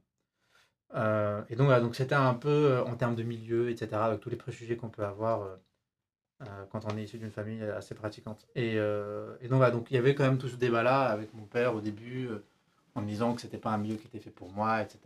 Et pour revenir à ce que je disais aussi au, au- au tout début, c'est-à-dire, et ça en revient à la question du déchirement. Moi, mon père, quand il est arrivé en France, c'était pour poursuivre ses études. Et euh, il est arrivé en France qui était un pays ennemi. Ça, c'est hyper important, Mm. mais aussi intéressant pour nous en tant que scénariste, réalisateur, metteur en scène et tout. Euh, c'est d'essayer de comprendre, de tirer les fils euh, euh, pour comprendre déjà pourquoi nous on fait ça et, où est-ce qu'on va avec, avec notre cinéma. C'est Mon père, il est arrivé ici, c'est le pays qui a torturé mon grand-père. Voilà, mon, grand-père, il n'a pas, pas, pas combattu, mais il a été torturé par l'armée française. Et donc, quand tu arrives avec ce postulat-là, tu arrives dans un pays qui n'est pas le tien, tu fais attention, et quand tu commences à avoir des enfants, tu, le- tu les protèges. Et quand tu vois tes enfants qui grandissent dans un, dans, dans, dans, dans un pays qu'ils considèrent comme le leur, ça, ça crée comme un. Il y a un effet, je pense, pervers psychologique qui se met en place. Et donc, ça prend du temps. Moi, adolescent, je comprends pas tout ça, tu vois. Moi, je suis là, Ah, laisse-moi tranquille, je fais ce que je veux et tout machin. Mhm. Et donc, voilà, donc. euh, il y a plein d'enjeux hyper, hyper, euh, hyper complexes, mais en même temps à la fois très intéressants quand on décide de, de s'y attarder. Et, et donc voilà, donc, et à ça, tu rajoutes le cinéma, euh, avec, euh, comme je disais tout à l'heure, tous les préjugés qu'on peut avoir. Donc voilà, donc d'un côté, il avait ce fils euh, qui lui a échappé un peu. Moi, je suis le plus grand de quatre enfants. Euh, donc je suis censé représenter une espèce d'image, de machin et tout, d'exemple et tout. Et, donc voilà, donc euh, très vite, je suis un peu une tête brûlée, je- j'arrête l'école, parce que ça marche pas pour moi, c'est pas mon truc, je me mets à travailler, je veux partir, je prends mon appart, mon indépendance et tout. Et, donc voilà, quand je commence à parler de... Il savait, hein, il me voyait écrire tout le temps et tout machin, et la bande dessinée, ça l'effrayait pas trop. Vois, c'est mignon, c'est sympa, c'est des dessins animés et tout. Et après, quand je commence à parler de cinéma, ça devient tout de suite plus compliqué. Et quand je commence à faire mes premières fictions, euh, euh, notamment pour la petite anecdote, dans mon premier court-métrage, j'en ai fait d'autres avant, hein, des, petits, des petits films et tout quand j'étais étudiant. Et, euh, et quand, dans mon premier, dans mon premier court-métrage, pour la petite histoire, c'est mon petit frère que je mets en scène. La Défense? À la Défense, ouais, exactement. C'est mon petit frère que je mets en scène et, et tout de suite il me fait non mais laisse ton petit frère tranquille, tu le mets avec toi encore, toi déjà t'es parti, n'emmène pas ton frère avec toi. Et voilà. Mais il y, y, y avait, euh, parce que mon père est décédé maintenant, Allah et euh, il y avait toujours ce rapport un peu comme ça, euh, euh, noir et blanc, un peu très co- conflictuel, mais très passionné, et un véritable amour entre nous. Mais voilà, c'est comme ça que s'est fait, fait notre rapport, et, et, et- et- c'est, je pense, comme ça que ça nous a fait grandir, plus ou moi forcément, parce que j'avais tout à apprendre, mais je pense que lui aussi. Et, je le voyais, mon père, il avait un, rapport plus apaisé justement vis-à-vis de, son, de, de, de, ce que je faisais. Il a d'ailleurs beaucoup, beaucoup participé à la, fabrication du film, de Chronique. C'est lui qui ouvre le film juste après les deux Haraga avec qui je discute. Et, euh, et il m'a il m'a accompagné, il a rencontré mon équipe, il y avait quelque chose de très apaisé, tu vois. Là, vraiment, je retourne en arrière quand euh, c'était les débuts, de, enfin, le master, tu vois. Et euh, donc voilà, donc il y avait quelque chose d'assez. euh, ne t'égare pas trop du droit chemin, tu vois. Et. euh, mais voilà, mais il y avait, il y avait ce rapport surtout de, de, qu'est-ce que j'allais en faire de cette caméra. Qu'est-ce que j'allais filmer avec cette caméra. Et, euh, et je pense que ça, ça, ça, l'effrayait un petit peu. Mais tout de suite, je pense qu'il a compris que, quoi qu'il arrive, j'avais envie de faire mon truc. Et je pense que je qu'après, il l'a compris. Et, euh, et il a été très fier, très fier de, de, de, voir ce film, de voir ce que j'ai essayé de raconter. Et, euh, et d'ailleurs, c'est pour ça qu'il a participé. qu'il a participé. Il a vu le film terminé? Il a, vu, il, a, il a pu voir le film terminé. et qu'est-ce qu'il en dit à ce moment-là? Euh, bah, c'est ça, c'est que bah, il était très fier. Il était très fier de ce film-là. Et euh, bon, bref, c'est un peu compliqué d'en parler, mais... mais voilà, mais en tout cas, oui, il était très fier et je, je suis content qu'il ait pu le voir, qu'il ait pu le voir, pas qu'il ait pu le voir avant de partir. Et, euh, et je sais qu'il a eu ma petite sœur euh, au téléphone juste avant qu'il soit, enfin, enfin, pour, ah, pour la, pardon, j'ai encore du mal un petit peu à en parler, mais euh, pour la première du film, on l'a fait au cinéma La Clé. Et je sais qu'il avait eu ma soeur au téléphone et elle lui a dit qu'il était au cinéma. Et ah, là, il est au cinéma et tout. Non, c'est pas vrai, le film, c'est qui et tout. Et euh, parce qu'en fait, bon, euh, tu vois, dans ma trajectoire, j'ai beaucoup galéré. Les, les premiers courts-métrages que j'ai faits, je les ai faits avec très peu d'argent. Et, euh, et donc, même Chronique, même s'il est produit, il n'a pas été financé. On les a fait sur les fonds propres de la prod. Donc, euh, ça, c'est quelque chose qui a beaucoup, beaucoup euh, nourri mes conversations avec mon père. C'est qu'il sait que, voilà, ça fait, ça fait maintenant presque 10 ans, quand tu mets bout à bout les premiers moments d'écriture, plus les années d'études et tout, que j'essaye de, de, bah, de faire mon cinéma. Et il sait que c'est dur, il le sait, et machin, on en parle souvent et tout. Et, et je pense que pour lui, de d'avoir accompagné Chronique et d'avoir entendu qu'il était projeté dans une salle de cinéma, dans Paris, dans le centre de Paris, euh, bah, je pense que ça l'a rassuré, à mon avis. euh, et il en était assez content. euh, enfin, maintenant, ça va être ça qui en parle, mais en tout cas, quand, euh, quand il lui a dit, il était assez content. Ça, il ne me l'a pas dit moi directement, parce qu'on on, on a eu le temps quand même de rediscuter et moi, mais, mais c'était marrant. Ils sont de toute façon, nos parents, ils sont assez euh, timides, c'est pas le mot, mais. La pudeur. euh, ouais, ouais. Mais parce qu'eux-mêmes n'ont pas été euh, élevés en. à décrire leurs sentiments, leurs émotions. Non, mais même ça, même, même dans les. Dans les euh, même ici en Europe, c'est quelque chose d'assez récent. hein. Même dans les générations précédentes, moi j'en discute avec des potes. euh, euh, et euh, même, enfin, leurs parents, tu vois, euh, il y a des choses. Enfin, ils parlaient pas des sentiments, ils parlaient. Tu vois, c'est c'est quelque chose qui se libère un peu. Euh, et. euh, ouais, je pense que c'est récent en fait. C'est dans les constructions nouvelles, c'est dans. Mais c'est vrai que après, quand tu ajoutes euh, le changement de pays, le rapport de choc des cultures et tout, bah, Et ça ajoute. Et l'histoire, et l'histoire, l'histoire. Alors je sais pas si, du coup, euh, en- je pense qu'il doit y avoir quelque chose de vraiment, de fondamentalement différent entre la Suisse et la France parce que il n'y a pas ce rapport colonial, tu vois. Ah ouais, bah, on en parlait avec Eram. Moi, c'est vrai que je m'estime euh, extrêmement chanceux de ne pas être né en France. Parce que, enfin, dans ce rapport à l'identité, parce que, euh, dans le sens, euh, effectivement, tu as beaucoup moins ce poids-là. enfin, C'est-à-dire, concrètement, tu as l'école, tu as 12 ans. le, ton meilleur ami Mathieu ou François ou je sais pas, bah, la chance qu'il euh, que son père ou son grand-père ait torturé le tien, elle est quasi nulle. Ce qui n'est pas le cas ici. Ouais. Euh, rajoute à ça euh, toutes les différentes euh, strates de, des harkis, des pieds noirs, des OAS, des pas OAS, des communistes. Des... C'est encore euh, compliqué, quoi. La chance, moi, c'est vrai, du coup, t'es beaucoup plus préservé de ça. Par... Enfin, tu subis moins de préjugés qu'ici. Et puis, enfin voilà, la- les amis sont au mieux indifférents, au pire, voilà. Et il y a eu beaucoup aussi de gens qui ont aidé euh, le FLN. Enfin, c'était à Evian parce que toute la délégation du FLN était bah, notamment à Lausanne à Genève. Euh, je sais pas, la charte de la Soumam a été éditée à, à Lausanne pour la première fois. Enfin, tu as tout aussi euh, ces réseaux euh, qui ont existé.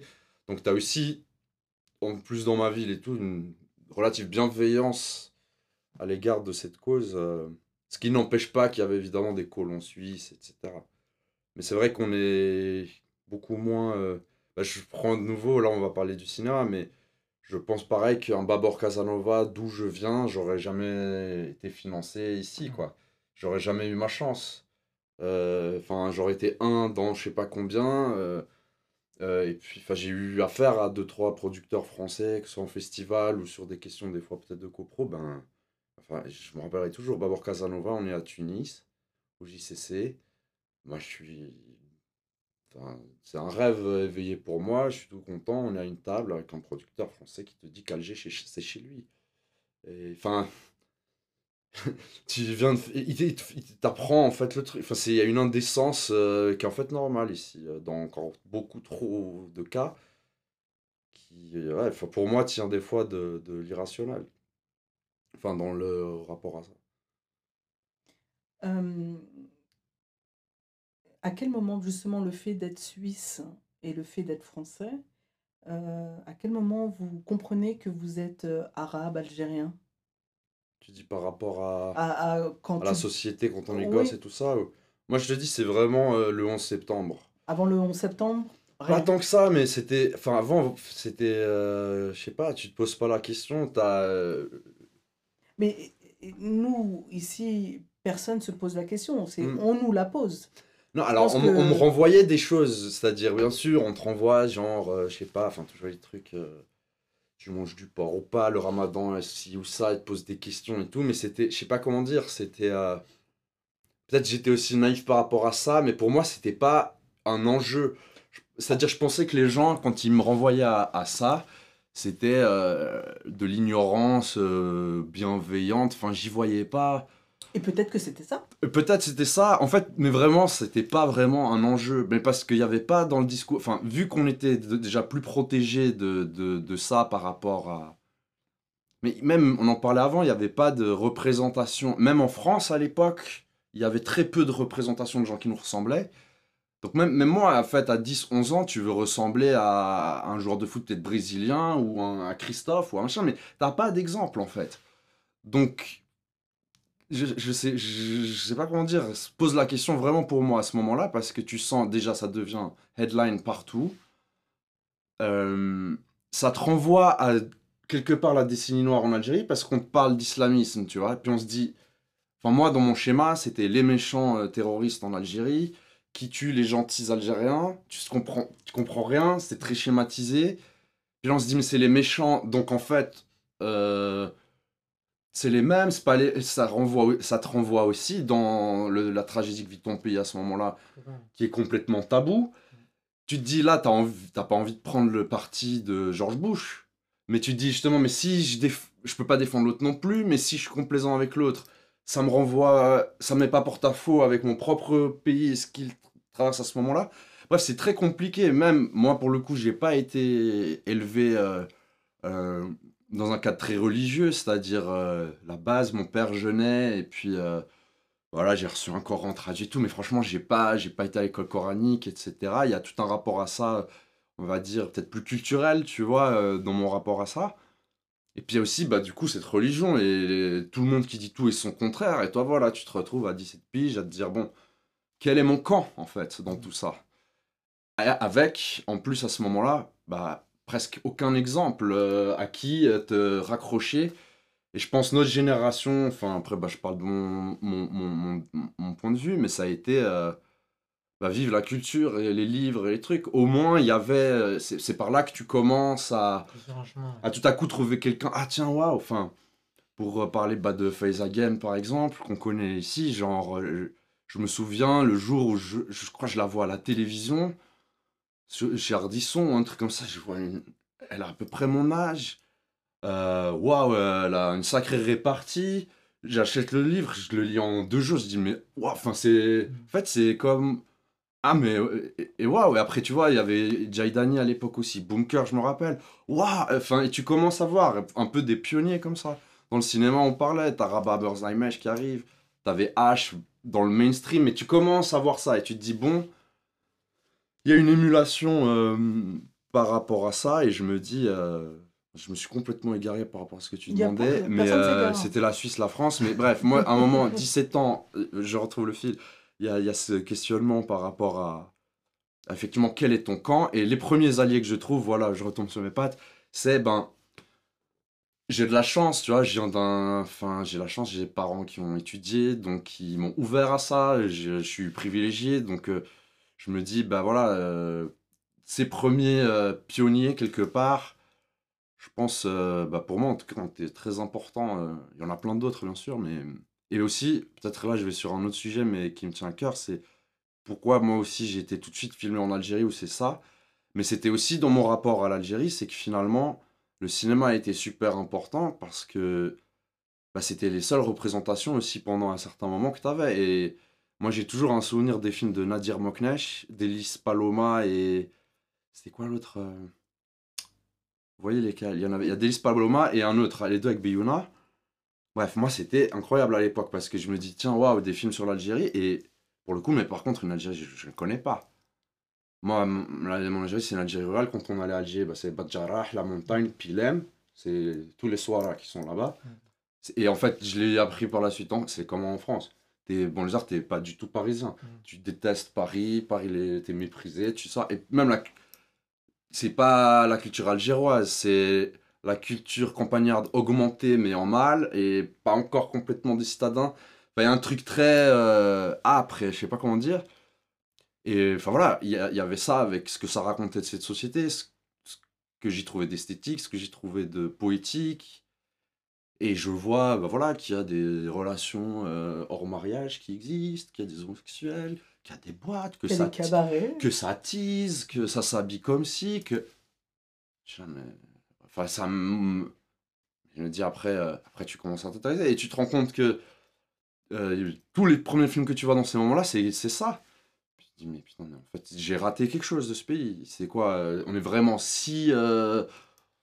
Enfin, on est tellement dans la brousse, là, les miens, ou c'est. Et petit à petit, tu te rends compte que non, en fait. Bah, 80%, 85% de ces gens, en fait, n'existent pas, en fait, euh, dans les représentations, etc. Et que je le fasse bien ou mal, et pas tant la question. L'envie première, et même, je pense, qui nourrit mon désir jusqu'à maintenant, c'était. Mais en fait, euh, mon extériorité peut me permettre de. Je déteste ce truc, donner une voix, mais genre de. De, de... Puis aussi mon extériorité de, de le voir avec un, certain recul. Et, et bah, Babar Casanova, c'était ça en fait. Et tout- tous les autres, c'était ça. C'était, je veux dire, en fait. Et c'est ça aussi ces dernières années euh, dans, dans pas mal de films qui ont été faits qui, qui m'ont fait. qui sont géniaux. Que tu vois Hassan Ferhani, que tu vois Jamel Karkar, que tu vois. euh, Enfin, il y en a plein, non. euh, Il y, en a eu plein. mais tu commences enfin à voir. Euh, tellement d'Algérie différentes, avec tellement de regards différents. Et waouh, qu'est-ce que c'est important, quoi. Je veux dire, euh, j'ai l'impression aussi dans ce qu'on crée pour ce pays, pour euh, donner confiance aux gens là-bas et, ce qu'on va laisser aussi. Parce que, parce que plus personne ne le croit. euh, Enfin, même tu regardes les généraux aujourd'hui, quand ils se, trouvent, même le, tout le- le- le décorum, il est resté genre l'URSS des années 80, c'est-à-dire, il y a. C'est vieillissant, ouais. C'est c'est vraiment. il- Alors que waouh, il y a tellement de trucs et bah, heureusement ça. Et que aussi, c'est dans ces milieux que, que tu sois né en France, là-bas, je sais pas et tout. Il y a aussi de nouveau, je pense, des passerelles qui se font. Tu travailles avec des gens, pas sur, toujours sur ce chien de, de faïence, de est-ce que et tout. Tu dis, ah ouais, putain, moi, moi, vous, vous avez tôt à m'apprendre, j'ai des trucs à faire, Ouais, tu des crées des liens des tu, tu, tu, tu, tu renforces aussi en termes de ce que tu crées comme identité. L'identité algérienne, c'est un truc euh, qui est encore en, gestation. Ah, et en qu'on est tous en train de nourrir par ces choses, mais pas du coup par.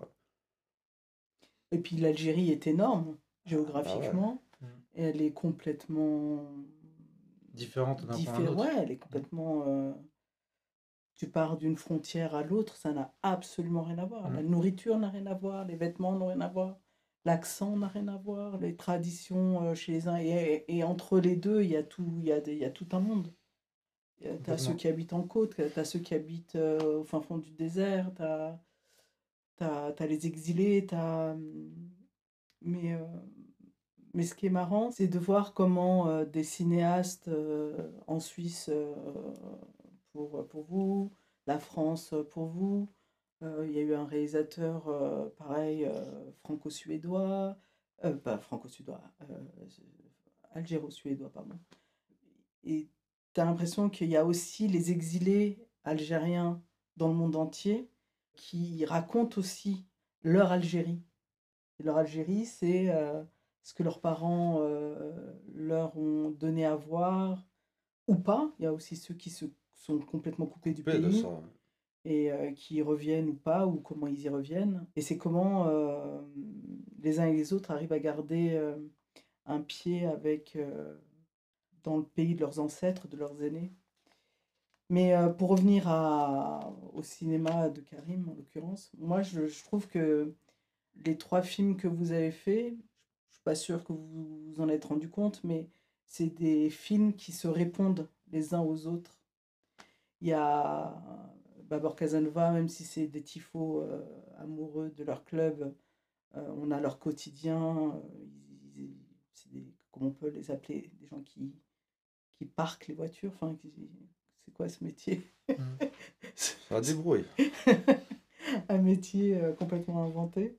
Navigage. Euh, ça s'appelle comme ça? Non, enfin, c'est. L'expression. Ouais, la débrouille, quoi. Et, euh, et leur rêve, c'est de, de, s'exiler, de, de partir, parce que euh, ils ont tous conscience d'habiter euh, une prison à ciel ouvert, et que pour eux, la liberté, l'autonomie, elle ne pourra se faire que en quittant euh, leur territoire. Et j'ai l'impression que celui qui a réussi, qui est mon cousin, mon cousin anglais, euh, bah, c'est celui dont le rêve, leur rêve s'est exaucé. Et c'est le quotidien d'un homme exilé qui est parti. Lui, c'est- il a quitté son pays plus de 17 ans, je crois. Et, euh, et comment il se sent seul, comment il est tout seul. Et quand il revient, euh, quand il revient au milieu des siens, quand il a son désir de s'implanter euh, en Algérie, de revenir euh, travailler pour lui et, de se faire euh, une vie auprès de sa mère, tu sens qu'il y a, c'est sa tante, il me semble. Ouais, tout le monde dit reviens pas. tout le monde lui dit ne reviens pas. Et mais moi, ce qui m'a fait de la peine, c'est de me dire, elle ne voit pas, elle n'entend pas sa détresse à lui non plus. Elle ne voit, enfin les personnes qu'on voit à l'écran qui lui disent de ne pas revenir, elle ne voit qu'un pan de ce qu'il donne à voir. Bon, après, euh, bah, par rapport euh, aux trois films qui se répondent, je pense que c'était pas conscient, mais je pense après coup, avec le recul, je fais des films sur les, les prototypes qui sont mes cousins, et je pense que la question à la base, c'est. Enfin, comment ça se. Enfin, je sais pas, soit tu dis, Alhamdoulilah, je suis pas né là-bas parce que j'aurais probablement été comme ça, ou euh, en même temps une fascination pour le.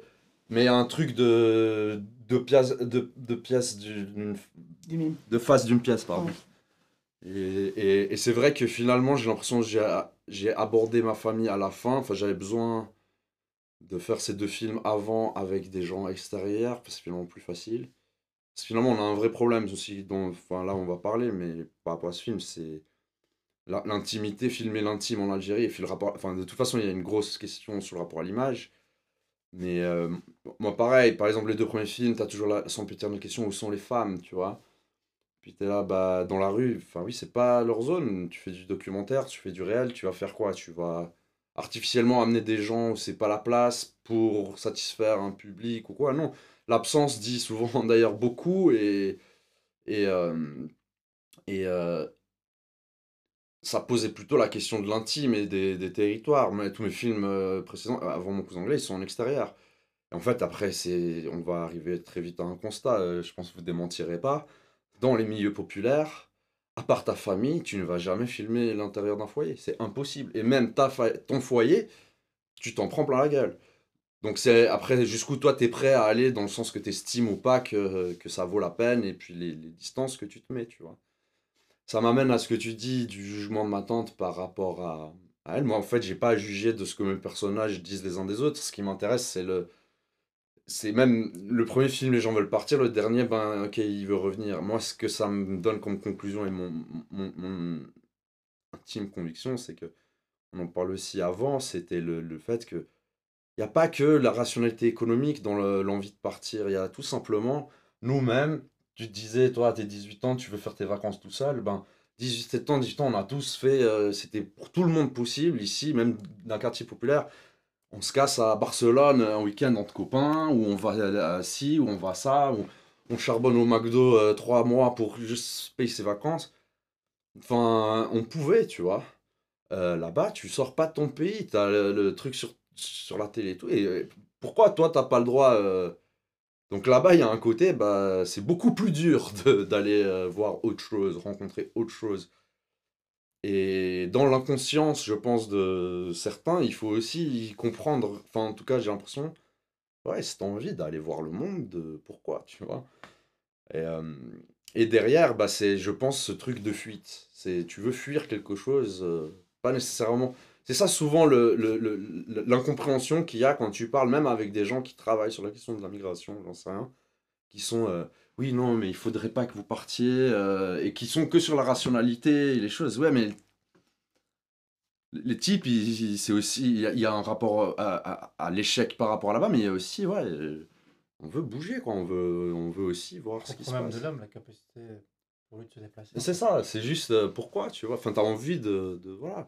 Et, je pense que du coup, mon cousin qui veut revenir, peut-être ce que j'essaie de dire là-dedans, c'est finalement, qu'est-ce que tu fuis tout le... Enfin voilà, tu vois, quelque part, t'as fui ton pays, t'as fui ton truc, t'as pas vraiment fui ta condition, tu veux revenir, et c'était juste, c'est- Sisyphe qui pousse son truc, en fait. La question, c'est qu'est-ce que tu fuis, en fait. Euh, Et à un moment, tu te retrouves avec toi-même, et comment tu vas être bien dans ton environnement, qu'il soit privilégié ou non, on a tous vu autour de nous des gens très riches qui sont extrêmement malheureux et des gens qui n'ont rien, qui réussissent à, à- à trouver une paix ou quelque chose en tout cas. Ça veut pas du tout dire que il n'y a pas des problèmes euh, Politique. qu'il faut- politiques et que je suis en train de dire tout est beau et, Non, euh, non, et tu vois, mais tu- dans le rapport très intime que tu as à toi-même et ton existence, je pense qu'il y a des moments où, où voilà, mon, mon- même mon cousin, finalement, il a réussi. Mais bah voilà, moi, ce que je pense que ce film dit à la fin, enfin, ce que le montage m'a amené à, raconter comme histoire, et ben, c'est un peu la conclusion, la chanson de Lynn Manti euh, qu'on met pour clore le film. C'est la condition, et c'est finalement euh, toute cette culture magnifique qui est née notamment ici, euh, les, les, le Sherby et tous ces trucs, c'est cet état d'exil qui est tu tu es de partout et de nulle part en même temps.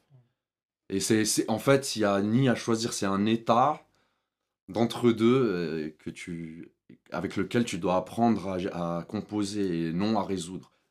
Ceux qui essaient de le résoudre euh, ont de fortes chances d'être malheureux très longtemps.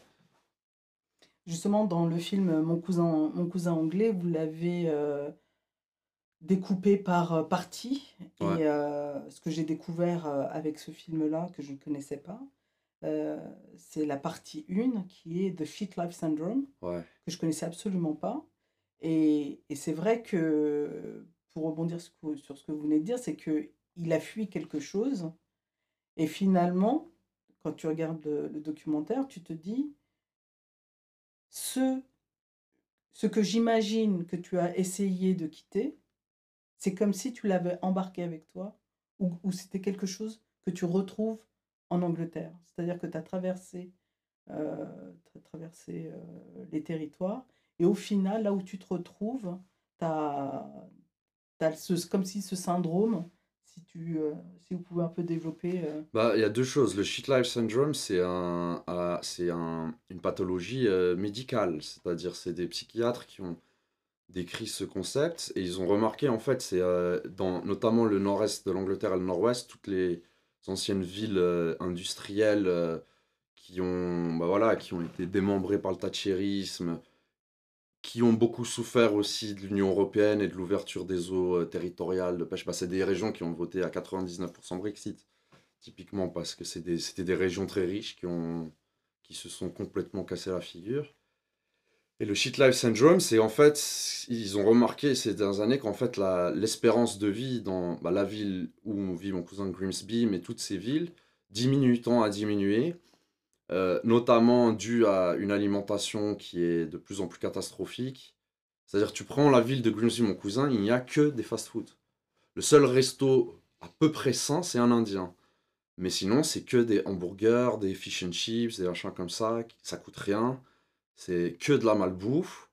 Il n'y a aucun musée, il n'y a aucun cinéma, il n'y a que des trucs pour parier de l'argent, euh, tu vois, les trucs de bookie. Euh, la drogue fait des ravages, euh, mille trucs différents.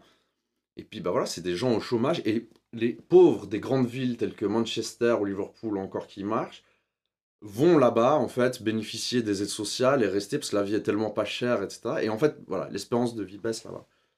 Et t'es vraiment dans, je pense, la quintessence de, de Angleterre post-industrielle. C'est-à-dire, années 70, c'était euh, place to be, c'était... Et maintenant, c'est voilà, c'est des zones à moitié fantômes. Il y a un côté Détroit, euh, tu vois, dans les années... euh, je sais plus, c'était 2000 ou je sais pas, ces trucs vides, ces entrepôts vides, ces briques rouges, machin et. Et puis, bah, tu te rends compte, en fait, j'ai l'impression que mon cousin, c'est. Bah, mon cousin a grandi euh, cité Pilem, donc tu connais, j'imagine, c'est vers la glacière, c'est une des pires. Enfin, c'est quartier chaud, quoi, d'Alger. Cité Pilem, Harrach. Euh, bah, il arrive là-bas. faut savoir aussi qu'il y a tout un, délire, quand même, d'émigration par quartier, c'est-à-dire. Euh, Roba, ça- Roba, ils vont dans tel quartier à Londres, ils vont là, ils vont là. Et t'as vraiment, enfin, des, des... D'ailleurs, tu vas dans les quartiers, suivant les quartiers, ils supportent telle équipe anglaise parce que euh, il y en a un qui est parti, l'autre l'a rejoint et tout. Il y a aussi il y aurait des films à faire là-dessus sur euh, le rapport à l'Angleterre ou des trucs comme ça. Bref, lui arrive à Londres, il te dit au début déçu parce que finalement, euh, j'arrive, bah, Finsbury, à l'époque c'était là, North London. À l'époque, c'était pas comme maintenant déjà gentrifié et tout. C'était vraiment le petit Alger, Paki et tout ça. Il y avait les Pakistanais et les Algériens là-bas. Il a dit, mais moi, en fait, là-bas, il y a trop de concurrence. Je vais partir au nord, là, il n'y a pas de rebeux. C'est beaucoup plus facile avec les, les, à traficoter les papiers. Les flics sont plus naïfs et tout. Et en fait, il est rentré dans le formatage bah, de la working class anglaise. C'est-à-dire, il est passé de la working class euh, subventionnée algérienne où il n'y a pas d'industrie, il n'y a rien, il n'y a que de l'informel, au vrai truc de. euh, de euh, bah, il y a la scène dans mon film où en fait dans mon film il y, a, il y a tout un moment où en fait il est en colocation avec des contractors qui sont anglais quoi. C'est vraiment les, les, les- c'est des, des personnages assez lotiens. Et t'as cette discussion un peu surréaliste. Mon cousin qui veut bien faire et dit moi je trouve Tony Blair génial tu vois il essaie de faire je suis labor tu vois et tout et l'autre il dit mais comment tu peux dire ça?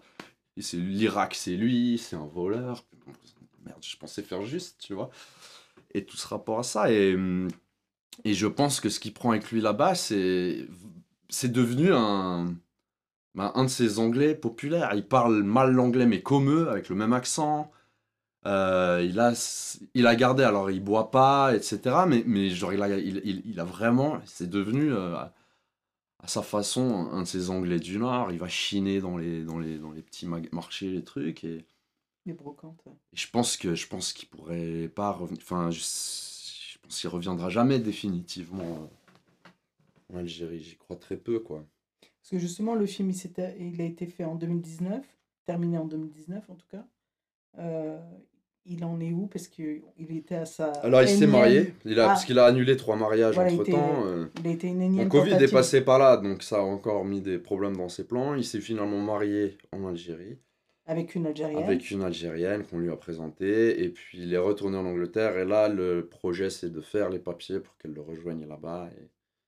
Et, et, euh, et voilà les dernières nouvelles, quoi. Et c'est pas une fille qui. C'était pas une des filles du documentaire? Non, C'est une encore après. non, non, encore après, ouais, exact. Parce qu'il y a eu un premier. C'était. C'était très compliqué. Bah, euh, Sur le film en lui-même, c'était une galère aussi. Parce que moi, à la base, je partais euh, sur une ligne dramaturgique euh, très simple. C'était, je me dis, je veux raconter l'histoire d'un retour. Quand il me dit qu'il va se marier et que le mariage est à telle date, je me dis, j'ai ma trame. j'ai une comédie documentaire où je vais suivre le, le mariage et raconter le retour, entre guillemets, à travers ce mariage.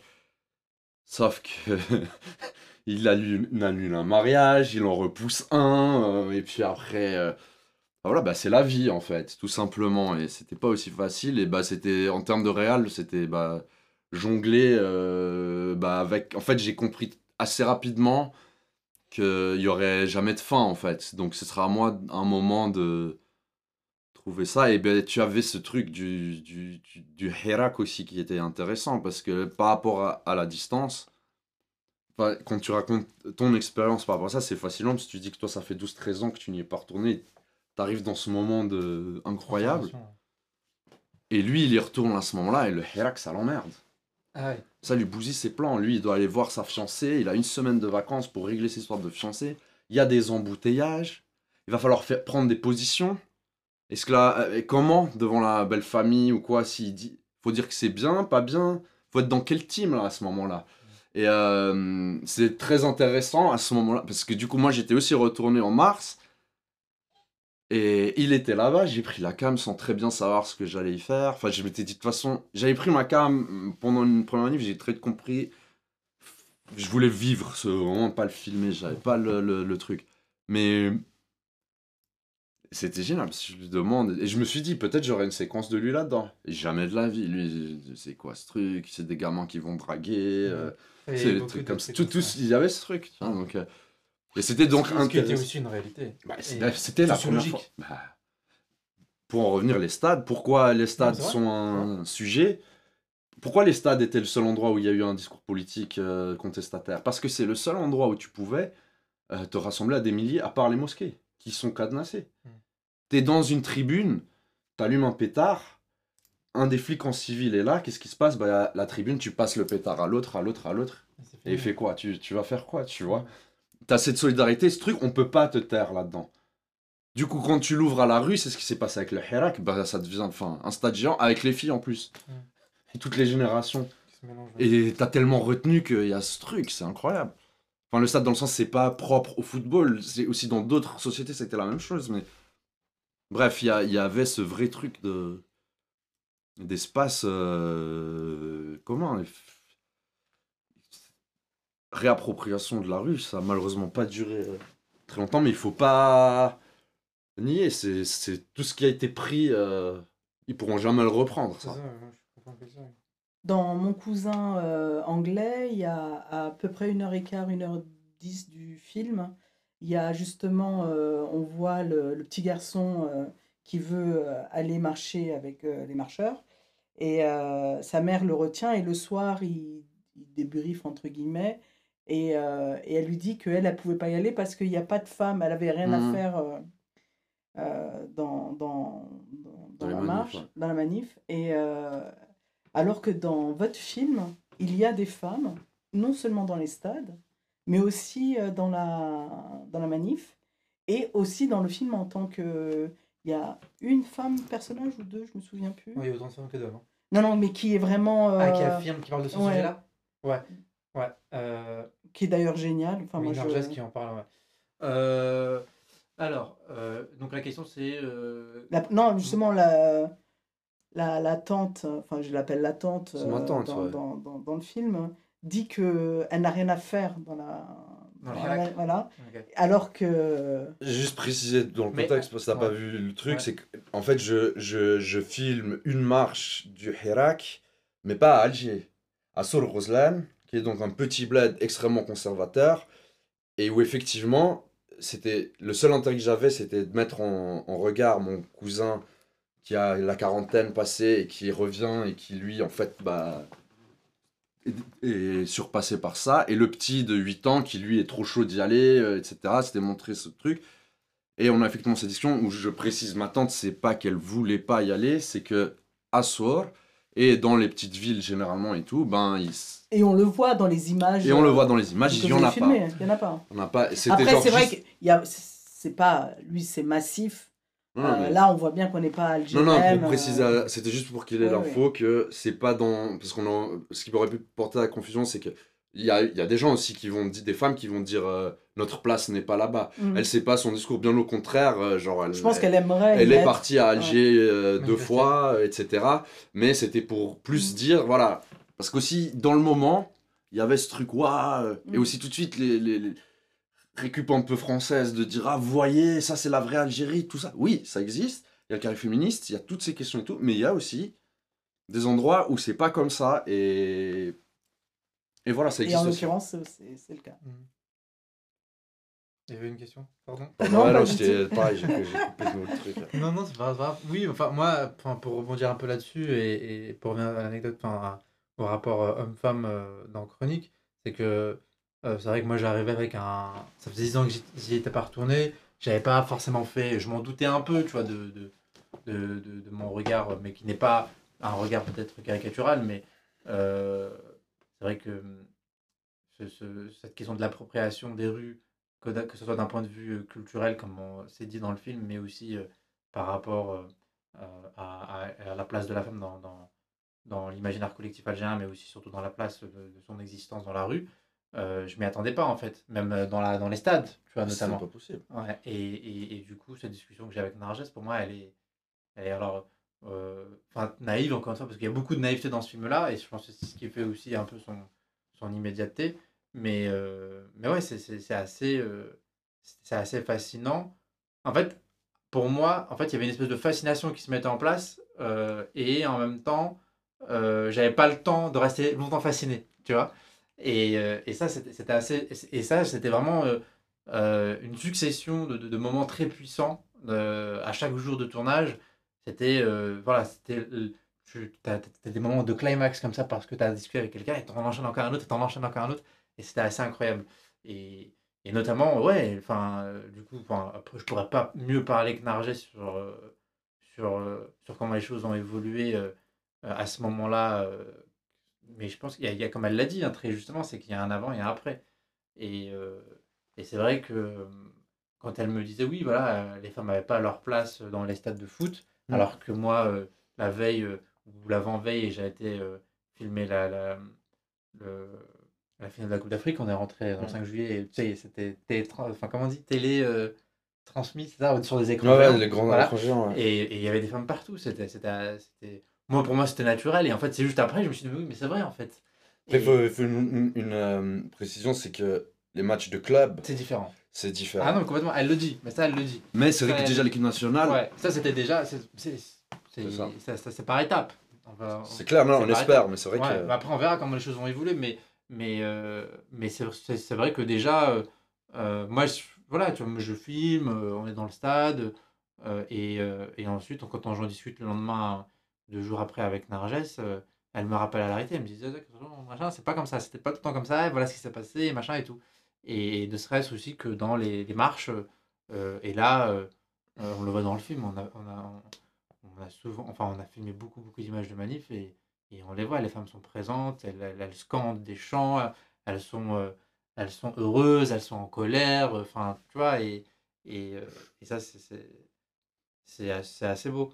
Et, et, et du coup, pour le coup, moi, j'ai, dans ce petit travail de recherche que j'avais fait juste avant, avant d'aller euh, en, en Algérie pour filmer, justement, ouais, en fait, les femmes ont accompagné toutes les luttes algériennes. hein.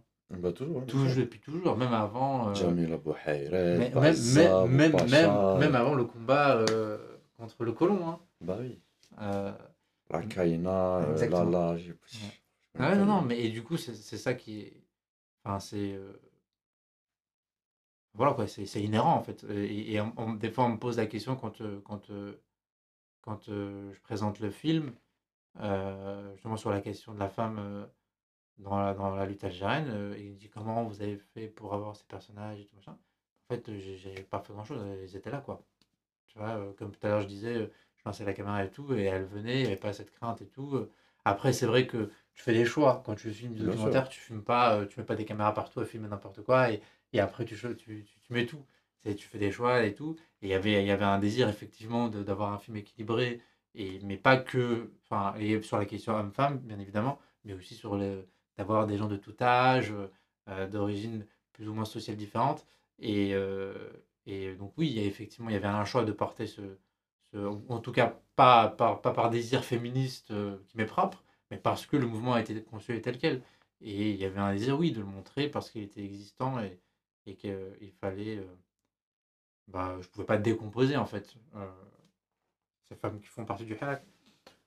Donc oui, donc j'es- j'espère, et pour revenir pour terminer un peu sur ça, ce que tu disais tout à l'heure, moi je, moi je suis convaincu que, que ce soit dans le combat des femmes, mais sur le combat contre un régime autoritaire, c'est que moi je suis convaincu que ce qui a, ce qui a, ce qui a fait le halak, même si la crise sanitaire a engendré une crise sociale euh, très sévère, euh, moi je suis convaincu que, ce qui, a été amené par le halak ne, ne sera jamais perdu.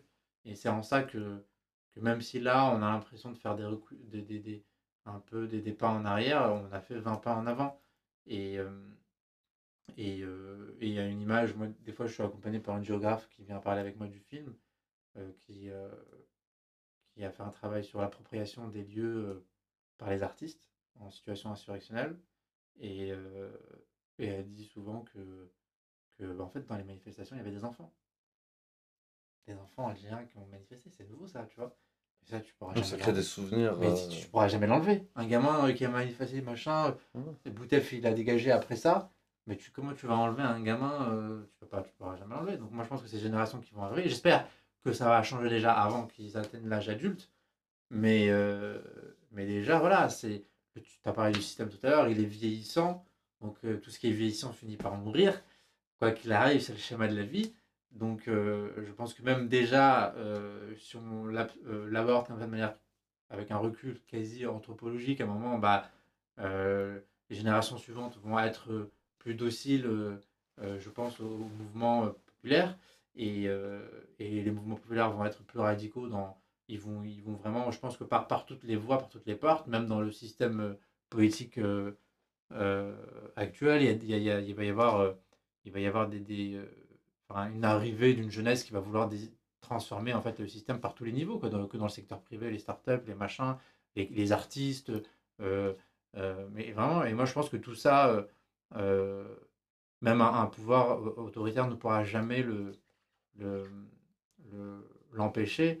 Après, maintenant, c'est à quelle vitesse les choses vont, vont, vont, changer, se transformer pour le mieux.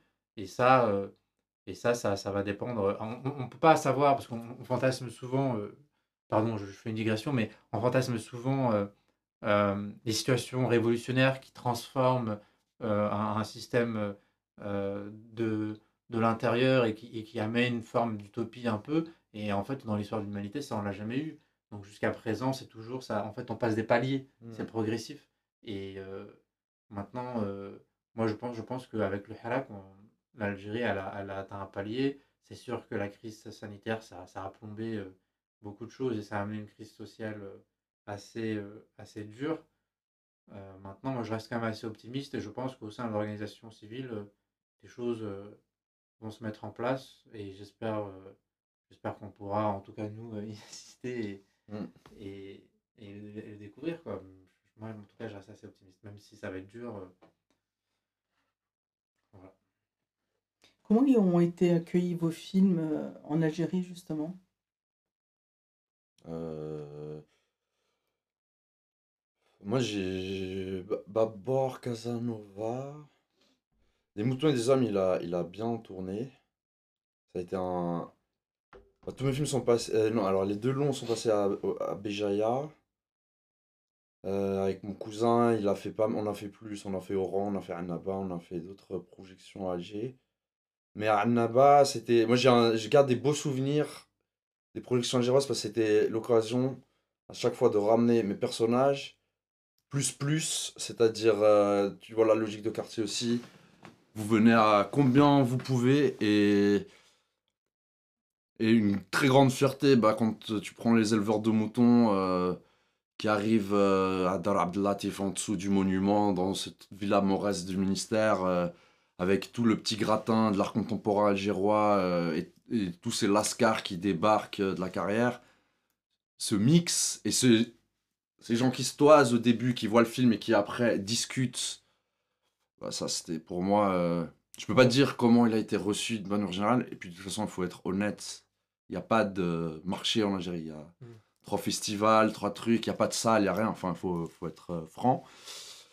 Donc ça va être des projos. Et moi, ce que j'en retiens, c'était l'occasion avec mes personnages de mélanger des mondes sociaux qui se côtoient pas souvent, de euh, leur faire vivre un moment kiffant, étant donné que ça devient extrêmement dur de les faire sortir, en fait, euh, d'avoir des visas. Et c'est ça que j'en retiendrai, des super moments partagés avec... euh, bah, je sais pas, je reprends Annaba, c'était vraiment le personnage le plus jeune. Habib avait jamais pris l'avion de sa vie, donc il a le truc avion, on était dans un super hôtel, tu vois, il a, on arrive au buffet et lui, il aime manger, tu vois. On a eu deux moments incroyables. Premier, il me dit, il voit le buffet, il, hachim, tu vois. Après, il prend, et je lui dis, tu prends ce que tu veux. Donc, il se ramène un plateau de bâtard. Et il arrive, il fait, mais... Kerim, hein. il sait pas. Je dis, cool bliad normal, t'es la star, frérot, tu fais ce que tu veux, tu vois. Et il y a le deuxième truc qui était, j'en me rappellerai toute ma vie, c'était un moment historique pour moi. On est dans cet hôtel de nouveau, et puis t'as bah voilà, une grande salle, les, les nappes et tout. Puis ouais, un peu ambiance guindée de festival. Et j'arrive avec mes deux, mes deux larrons, euh, et puis Lies qui était notre fixeur sur le tournage.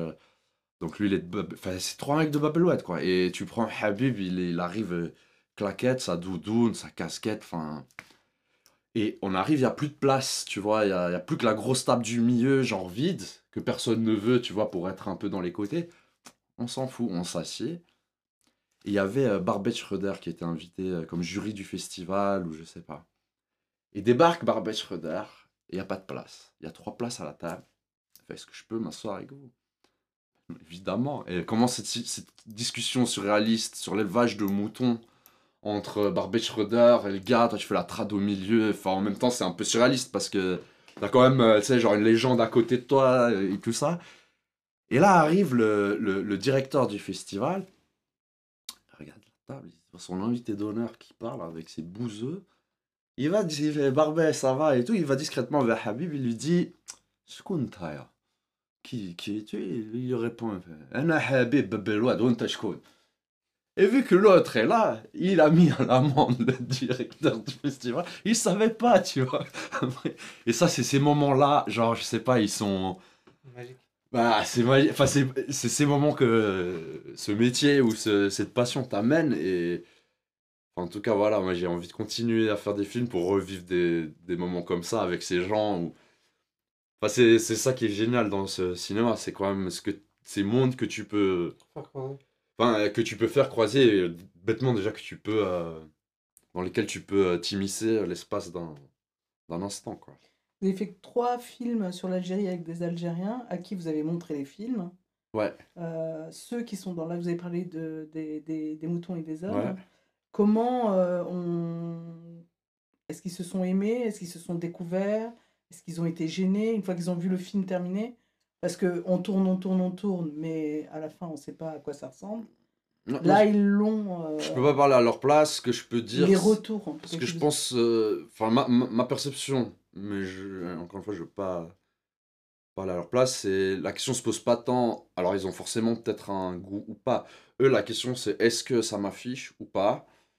Euh, Est-ce que euh, les gens se moquent de moi ou pas? Est-ce que parce qu'on est quand même sur des gens, bah, qui dit peu représentés et qui dit euh, euh, plutôt mal représenté quand ça l'est, bah, toujours cette suspicion, cette méfiance face à l'image et encore plus dans un pays segmenté socialement comme l'Algérie où on va pas se mentir, 90 si ce n'est plus pour cent des gens qui vont voir les films en salle sont euh, des gens du domaine ou en tout cas de classe sociale plus élevée.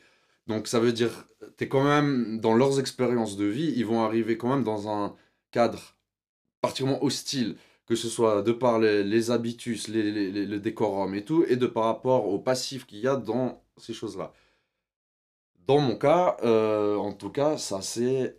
Il y a forcément des gens qui ont dû ne pas aimer ou juger, mais les retours étaient euh, bien. Ça a fait des rencontres entre ces gens, enfin des, des discussions. Les protagonistes, euh, la question c'est vraiment les protagonistes du film. Quel retour ils vous font du film à vous? Non, je te dis, à moi, aucun. C'est-à-dire, il y en a aucun. C'est pour ça que je dis, à mon sens, je l'ai perçu différemment, qui est quand tu sors de la salle, que les gens ont applaudi, ou que dans le Q&A de la fin, euh, les questions vont sur ces gens, et que ces gens, en fait, se sentent considérés comme des égaux et des gens, dans le cadre, c'était des moutons ou du stade, c'est détenteur d'une sorte d'expertise. C'est-à-dire, y y a- tu prends les coins de moutons ou les stades, il y, avait des vraies curiosités. C'est-à-dire, ah ouais, en fait, c'est comme ça, mais comment vous faites et tout. Et le type, bah, il dit. Et, euh, et ça, ça, les mettait sur un pied qui fait qu'ils étaient. Enfin, je sentais, je les connaissais, ils étaient derrière, euh, bah, contents, en fait. Ça, bah, comme tu dis, ça crée un lien. Après, sur la question, est-ce qu'ils ont aimé ou pas, m'ont fait des retours sur le film en lui-même euh, Jamais. Mais il faut de toute façon, à mon avis, et surtout dans ces cas-là, j'ai jamais montré mes films avant euh, la salle. public, ouais. Parce que c'est évident que si tu le montrais avant, il va te dire tu le sors pas, parce que si, parce que ça. Tu vois, en Algérie, tu as le rapport, par exemple, euh, aux gros mots. Genre, euh, théoriquement, tu dis pas machin, ouais, ou je sais pas quoi, ou ils vont te dire euh, montre pas le film à. Moi, je dis aux gars, c'est. Tout le c'est. De nouveau, on montre un réel. Même, même, même, enfin, pas que en Algérie, Non. les documentaires, de toute manière, tu les, dans tes films, tu les montres pas. Enfin, c'est rare, je trouve, où tu... parce que justement, il y a ce risque Ouais. de, de- d'avoir des retours. euh, ah, je change ci, je change ça, machin. Non, ce que je veux dire, c'est que c'est que mais c'est de nouveau par rapport à la famille, aux parents Oui, et ça. tout. C'est-à-dire que le film passe sur euh, Al Jazeera ou sur un truc, tout le monde le regarde. Et puis la question, c'est au début, ils vont se dire Waouh, mais ya, il a dit ci, il a dit ça et tout. Mais quand tu es dans ce truc de groupe et que- qu'en fait, les gens oublient, tu vois. Et, et bon, je pense aussi c'est que c'est ton truc est réussi si tu ne t'attardes si tu t'attardais que sur ces détails, c'est qu'aussi t'as pas réussi à prendre le spectateur ailleurs. au-delà, mais, mais quand tu disais, je pense que c'est les craintes que peuvent avoir les gens, euh, que peuvent avoir les protagonistes, s'ils le voyaient hors cadre euh, d'une projo ou de quelque chose comme ça. tu Non, vois. moi je pense que si euh, les protagonistes n'avaient pas aimé, même en projo, Mhm. Vous l'auriez su. Non, bah, je pense aussi. ouais. Peut-être euh, on dit pas euh, merci, euh, c'est kiffant, j'ai bien aimé. Peut-être on ne dit pas, mais en tout cas quand on n'aime pas, Ouais. c'est. Ouais, en une phrase, après, c'est vrai que de nouveau, je peux pas parler à leur place, mais je me dis aussi, il y a un rapport à ça. Enfin, et à- en Algérie, en termes de. L'Algérien n'a pas l'habitude de se voir. À l'écran, ça n'existe pas. On a que les télés euh, à la con, là. Et, et je veux dire, c'est. c'est- Un documentaire, ça n'existe pas. On, on est toujours. For- on formate toujours. euh, L'Algérie qu'on veut montrer, c'est soit ci, soit soit, soit tel. Il y en a des très bien et sont légitimes. Mais le documentaire et le réel, ça, on n'a pas l'habitude, ça n'existe pas. Mais on revient aussi à la question de la pudeur. euh. Pudeur, mais aussi dans le cinéma arabe en général, Oui. si tu regardes historiquement, c'est le cinéma égyptien, le truc, le machin. Avant les 20 dernières années, du numérique et ces choses-là, cite-moi, c'est toujours les autres qui, qui, qui racontaient notre réel. C'est jamais nous-mêmes aussi. Et ça, c'est un truc qui est en train, qui je pense va avec tout ce que tu disais par rapport au Hirak et par rapport au printemps arabe et tout. Il y a aussi, je pense, ces 15 dernières années, au-delà de l'Algérie, que techniquement c'est possible, mais une appropriation de son image. Il y a plus de films sur de nouveau des, des aspects différents et de réel. Le problème, c'est que maintenant, genre, je te dis, le fait de montrer, euh, genre, je prends mon cousin anglais, franchement, c'était, je me suis pris la tête au montage parce que je filme ma tante à la maison. Euh, euh, donc, euh, ma tante qui va se coucher le soir, j'en sais rien. Genre, chaque fois, tu réfléchis chaque image. Je lui, elle, je lui ai montré avant chaque image, mais tu sais que même ça, elle, elle, il y a des frères, mes oncles ont été l'insulter, il y a eu des histoires, tu vois. Mais elle, elle a dit non, j'assume. Mais, mais les gens sont. Enfin, il faut. Moi, en fait, j'ai été au bout de ça pour me dire c'est ça a une, une utilité qui est. Il n'y a rien de scandaleux dans ce que j'ai fait là, tu vois. J'ai demandé l'avis à la personne, il n'y a rien qui est scandaleux, et il y a un moment, c'est les vrais. Enfin, apprenons à nous regarder. c'est- mais c'est- nécessaire. C'est absolument nécessaire. C'est absolument nécessaire. Comme la littérature, elle est nécessaire. euh, Le cinéma, il est nécessaire pour affirmer euh, des particularités, des intimités. Sans ça, en fait, euh, moi, j'aime bien dire qu'en médecine, on va disséquer et euh, ouvrir un corps, c'est nécessaire pour faire progresser la médecine, tu vois. Et nous, euh, et pour, pour faire progresser la médecine, pas que pour faire progresser la médecine, pour sauver des vies, en fait, tu vois. Bah, et pour nous permettre de vivre plus longtemps, et pour pouvoir aller prendre un doliprane, euh, enfin, je fais de la marque pour doliprane, mais bref. mais euh, voilà. Et, et nous, on va dire, ouais, mais c'est la hib ou la machin, ou le truc et tout. Et en fait, à quoi ça sert ton film à part faire rigoler des gens? Mm. Bah non, en fait, c'est pas ça. C'est que, justement, bah, c'est ton miroir, tu vas te regarder, tu vas dire, ah, mais je ferais, machin, etc. Et en fait, euh, euh, c'est à ce moment-là que tu affirmes ta culture, que tu transformes ta culture, que tu fais avancer ton histoire. Et, et après, c'est vrai que là, je suis en train de. Ça peut, tu vois, je défends mon métier, Ouais, mais, mais, euh, mais c'est nécessaire. Ces gros mots, ces, ces, ces, ces pudeurs, ces, ces, ces conflits, ces, ces tachmas, ces, euh, ces enjeux politiques, ces, ce rapport du corps, au corps, Mhm. ce rapport au corps, à la nudité, les femmes, les hommes, tout, tout ça, c'est nécessaire, c'est vital. Euh, euh, et, et, euh, et il, faut, il, faut, il faut réussir à dépasser ça parce que, et à, à y le montrer parce que en fait c'est notre histoire Mm. tu vois et, et on pourra pas et on pourra pas enfin en tout cas je veux dire nous on pourra pas échapper à ce conflit interne mais aussi à ce conflit familial euh, c'est-à-dire euh, bah mais c'est voilà c'est comment dans cette gymnastique on va réussir à, à, à montrer sans trop euh, euh, sans trop détruire tu vois d'une certaine manière dans, dans, dans nos dans nos dans nos sphères intimes et, et familiales mais aussi comment je pense qu'il y y a tout un il y a toute une histoire. Moi j'aime bien comparer ce, ce, ce, ce dont on parle là à, au code Hayes à l'époque d'Hitchcock tu vois comment il a il a triché comment il a joué un peu tu vois sur les fils tu vois c'est une autre histoire c'est une autre culture mais comment il a il a il a fait dans son cinéma pour être toujours à la limite tu vois Mm.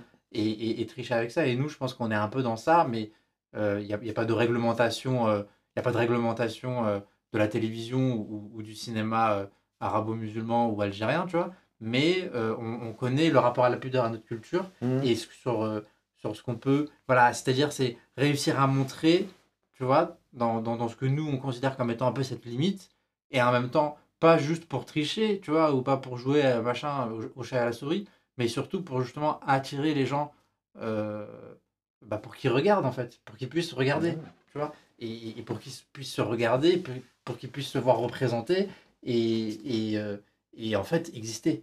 Et on contribue à le définir, euh, chacun, que ce soit par l'écriture, le truc, etc. Ah non, complètement, et, complètement. et avec des visions divergentes Tout qui créent du débat et qui, en fait, voilà, sont, vivre Et- ce dynamisme. Et, quoi. et, et- et juste, alors, mais, on discute beaucoup depuis tout à l'heure sur le cinéma algérien, sur euh, notre Mm. rapport à l'Algérie et tout. Et je pense que, enfin, à mon avis, tu dois être d'accord avec moi, mais je pense Ouais. pas que tu seras en désaccord avec ça. Mais euh, nous, en plus, on a un regard extérieur. Je- complètement. le- toi, tu. Bon, c'est vrai que tu as, vécu, tu as travaillé en Algérie, mais je, je Ah, me sens assez proche de, de, la façon dont on aborde Ouais, l'Algérie. C'est que, en fait, notre cinéma, euh, moi en tout cas, après je te laisserai parler, moi je considère entre, entre guillemets qu'il est mineur en tant que cinéma algérien par rapport à un Algérien qui est sur place. Et, mais par contre, il je n'ai pas peur de dire qu'il trouvera sa place parmi ce cinéma-là parce que c'est un cinéma, voilà, je le définis comme ça comme étant franco-algérien parce que je suis franco-algérien pour ce que ça, ce que ça veut dire. On pourra parler d'identité si ça vous intéresse, mais, mais, euh, mais euh, voilà. Et, et- et je pense que, en tout cas, moi dans ma gestation, notamment sur la construction de, de Chroniques algériennes ou même d'autres films de fiction que j'ai envie de faire en Algérie, il y a ce truc-là, c'est-à-dire euh, comment, tu vois, dans cette limite, Mhm. tu vois, comment réussir à, à- à faire un film d'une certaine manière, pas que pour un public euh, français, Mhm. tu vois, mais aussi pour un public algérien de toute catégorie sociale, tu vois, et qui puisse être vu. Et à quel moment je sais moi-même, dans les choix que j'ai envie de faire, qui parfois peuvent être radicaux, bah, je ne serai pas vu par une, par une certaine partie de la population algérienne parce que euh, je vais trop loin dans ce qu'eux considèrent comme étant le hashma et la pudeur. Voilà, et c'est des choix en fait. Mais Bien je pense qu'il il faut être conscient de ça. Et euh, je pense qu'il ne faut pas oublier qu'il est nécessaire bah, de pouvoir faire des films qui peuvent être vus. euh, moi, tu vois, le, le truc que, que- que je dis souvent, c'est euh, euh, est-ce que c'est un film que je peux voir Est-ce que je vais faire un film que je peux montrer à ma mère, que je peux Bah, regarder avec ça. ma mère, tu vois Donc j'essaie de lui montrer un peu tous mes films. Et euh, le dernier, le dernier court métrage que j'ai fait, nuit. une, nuit proche de Dieu, où il est, il est question du rapport homme-femme, du corps à la femme, et, et dans, un, dans une atmosphère religieuse justement. Et, et, et ma mère, je sais que des fois, elle faisait comme ça, elle faisait comme ça. Et, euh, et voilà, et donc c'est assez drôle. Mais je joue avec ça dans ce film-là. Je joue avec ça. C'est marrant parce que moi, en le voyant, je me disais, mais ça, il l'a montré à ses parents ou pas? Ouais, ouais. Alors mon père, mon père l'a pas vu. Mon père l'a pas vu. C'est c'est mais- chaste, Ouais. mais c'est déjà trop loin Ouais. par rapport à, à nos cultures. C'est chaste. hein, je veux dire, tu- concrètement, tout le monde peut le regarder, Oui, oui. mais tu clairement pas envie de le regarder ni avec tes parents, ni avec des personnes. euh, Mais il se passe rien dans le film. Mais hein. c'est mais c'est très chaste, hein, il se Mais passe. euh, Ils s'embrassent pas, il n'y a, y a pas de. Tu vois, Mais il y a un contact. Mais ouais, il y a, y a un- il y a un rapport. Attention euh, Ah à ouais, ça. euh, ouais. Et, et- et- mais clairement, je suis dans ça. Dans Ah ce oui, non, mais je me C'est- doutais, c'est- ouais. je me, je me doutais bien. que je me- moi, la, la, la, la question que je me suis dit, je me dis, ça, je ne sais pas si vu. Ouais, bah, ma, ma mère, je, je l'ai montré parce que je savais où le film allait. Et ma mère, je l'ai vu avec ma mère, il y avait mes sœurs. Et, euh, et voilà. Et même moi, en fait, j'essaie de, de, de- tu vois, de, de me Et vous l'avez regardé en sa présence? Oui, oui, en sa Ah présence. Ouais, ouais, euh, là, Vous pour la- auriez pu mettre play et Bah, partir. là, là, là, euh, tous mes films, euh, tu vois, tu, toi, tu- enfin, euh, en tout cas, moi, des, toujours, je suis un peu genre, la- le- mon premier lieu de projection, c'est le salon de ma mère. Mm. vois. et, et on les regarde en famille et tout. Et jusqu'à présent, j'ai fait des films qui ont pu être projetés dans le salon avec ma mère. Mais, mais y a, en moi, il y a, et j'en parle avec Lucie, qui est ma première assistante, qui a l'habitude de, de, de, enfin, qui accompagne l'écriture, qui lit mes, mes, et elle sait dans la situation dans laquelle je suis. Et un vrai, un vrai questionnement sur mes prochains films de fiction où je sais qu'il va y avoir un rapport au corps, euh, des, des, des- scènes peut-être où les personnages s'embrassent, où il y a peut-être un rapport sexuel et tout. Et c'est vraiment moi, en moi-même déjà comment je vais les aborder, comment je vais les mettre en scène. Et, et, euh, et même la, la question de la nudité dans mes films. Tu vois. Et, et- et en ça, on en revient au discours qu'on avait avant, c'est-à-dire eh, ces films-là, est-ce qu'ils pourront être vus en Algérie Sachant qu'en Algérie, Mm. je, je cite Game of Thrones, parce qu'on connaît Game of Thrones, comment. Alors je sais pas si vous avez vu la série, mais il y a beaucoup de, il y a beaucoup de nudité, il y a beaucoup de, de, de- de scènes sexuelles, mais qui est vue par les Algériens et les Algériennes. Et moi, je- et c'est tout bête, hein, mais moi pareil, je, euh, je discute avec mon cousin, et, euh, et il me dit, ah ouais, tu vois, et, et il me parle de son père. Je fais, attends, Amou, il regarde Game of Thrones. Et après, attends, je, attends, je repense à Game of Thrones et tout de suite, les machins, mais c'est tout bête, hein. Il me fait, ouais. Et je fais, mais attends, attends. Et là, je suis en mode casquette euh, sociologue. Mais il faut le regarder ensemble, tu vois. il me fait, ah non, non, il regarde dans son coin, moi je regarde dans mon coin. Mais c'est et hyper drôle, tu vois. Mais voilà, enfin bref, je, je, je- je pars un peu ma- ailleurs, mais voilà. Et donc, euh, je sais plus ce que je disais, mais voilà. Non, mais ce que tu disais au début, pour rebondir là sur le, la question du cinéma algérien ou pas, je pense, pour moi, mais je me suis jamais posé la question au départ, est-ce que tu fais du cinéma algérien ou pas? Je voulais faire ce film, et oui, j'avais Oui, un, mais, mais je suis comme toi. hein. j'avais un truc à régler euh, là-dessus. euh, Et non, non, mais après, en fait, c'est intéressant comme, euh, comme truc. Parce que finalement, c'est. Mais ce que tu peux te dire, c'est est-ce que mon, mon film, il est, alors je sais pas, du coup, dans, dans l'histoire du cinéma suisse, est-ce qu'il est dans l'histoire du cinéma algérien, est-ce qu'il est entre les deux? Mhm. Tu vois, c'est à ce moment-là. Mais moi, je, par contre, je suis comme toi. Alors, je sais pas, des fois, je, je m'exprime maladroitement, mais euh, je me dis pas que je vais faire un film franco-algérien. Après, tu, quand tu réfléchis en production, Mhm. en termes d'oseille, Ouais, ça, ça voilà, va, c'est pour là. voilà. le mais sinon, tu vois, je me dis, je fais le film que j'ai envie de faire. Et après, voilà. Mais. euh, Non, j'ai t'ai com- coupé. j'ai compris ce que, ce que tu disais, mais c'est une vraie question de nous, parce que c'est de nouveau cet entre-deux. C'est-à-dire. euh, et en fait, je pense que. C'est pas à nous de nous poser cette question. Nous, on fait notre truc et c'est les gens qui vont nous mettre dans les cases. Oui. Mais moi, c'est. et mais- le truc du cinéma algérien, tu vois, je vais pas te mentir. Moi, quand euh, j'ai vu des pères ou des gens que j'admirais euh, euh, dire Ah, j'ai vu, c'était bien, ou genre Ah, ou, ou c'est un bon film algérien, ou je sais pas, bien sûr, ça fait plaisir. Tu te dis Bon, ils se le sont appropriés. Enfin, c'est assez bien pour qu'ils en soient fiers, ou que tu vois. Enfin, tu vois, j'ai jamais touché un dinar de, de- du VDATIC ou du ministère de la Culture. Mais euh, quand tu vois la dépêche APS, euh, le film algérien à tel festival, tu te dis, bon, bon les... non, tu te dis, les bâtards, comment ils la s'approprient le truc. Mais au final, dans ce cas-là, ça te fait. Plaisir, ouais. C'est eux qui te le définissent comme ça. Et que de l'autre côté, même en Suisse. Mais en fait, ça, c'est pas mal. C'est assez intéressant parce que dès que ton film il fonctionne un peu dans des festivals, euh, on va dire côté et tout, là, c'est limite les deux, ils veulent. euh, ouais, le drap. toute ta vie, on t'a dit t'es un peu plus l'autre que ce que t'es, et là t'as un peu aussi ce sentiment. Alors bon, c'est ça reste euh, ça reste à très petite échelle, mais c'est aussi ça que je trouve kiffant dans le milieu culturel et, et tout ça. Mais c'est que là pour le coup, c'est aussi subjectif soit-elle une compétence, euh, enfin ou un, un résultat d'un travail qui et- et- dont les gens vont définir la provenance en fait. Alors que tout le reste du temps, on se bat à dire euh, on est plus ou moins ci ou ça. Et là, pour le fond, on se Ouais. bat un peu pour cela. Oui, et, et oui, il y avait une question tout à l'heure que tu avais posée sur, euh, sur euh, je sais plus, et c'est vrai que, euh, attends, comment tu l'avais dit, sur comment on était algérien, non, c'est pas ça, je sais plus. En tout cas, tu avais, fait une réponse sur la question de l'identité, et, je voulais rebondir dessus, mais j'ai pas rebondi dessus. Et pour revenir à ça, moi je pense que, tu vois, on, on, voilà, on est perdu entre, enfin on est perdu. On est entre, entre ces deux cultures, entre ces deux identités, même je pense que tu, tu- tu, me- tu, me- tu me suivras peut-être sur cette réponse-là, mais euh, je pense qu'on est même plus que ça en vrai. euh. Moi, j'ai grandi avec le cinéma américain, Bah, bien sûr. euh, avec la culture japonaise. euh, sûr, maintenant, sûr, le cinéma coréen aussi, une matière de ouf. Enfin, après, là, entre la musique, on écoute et tout. Tu vois, on Bien a sûr. aussi ces bribes-là qui viennent nous nourrir.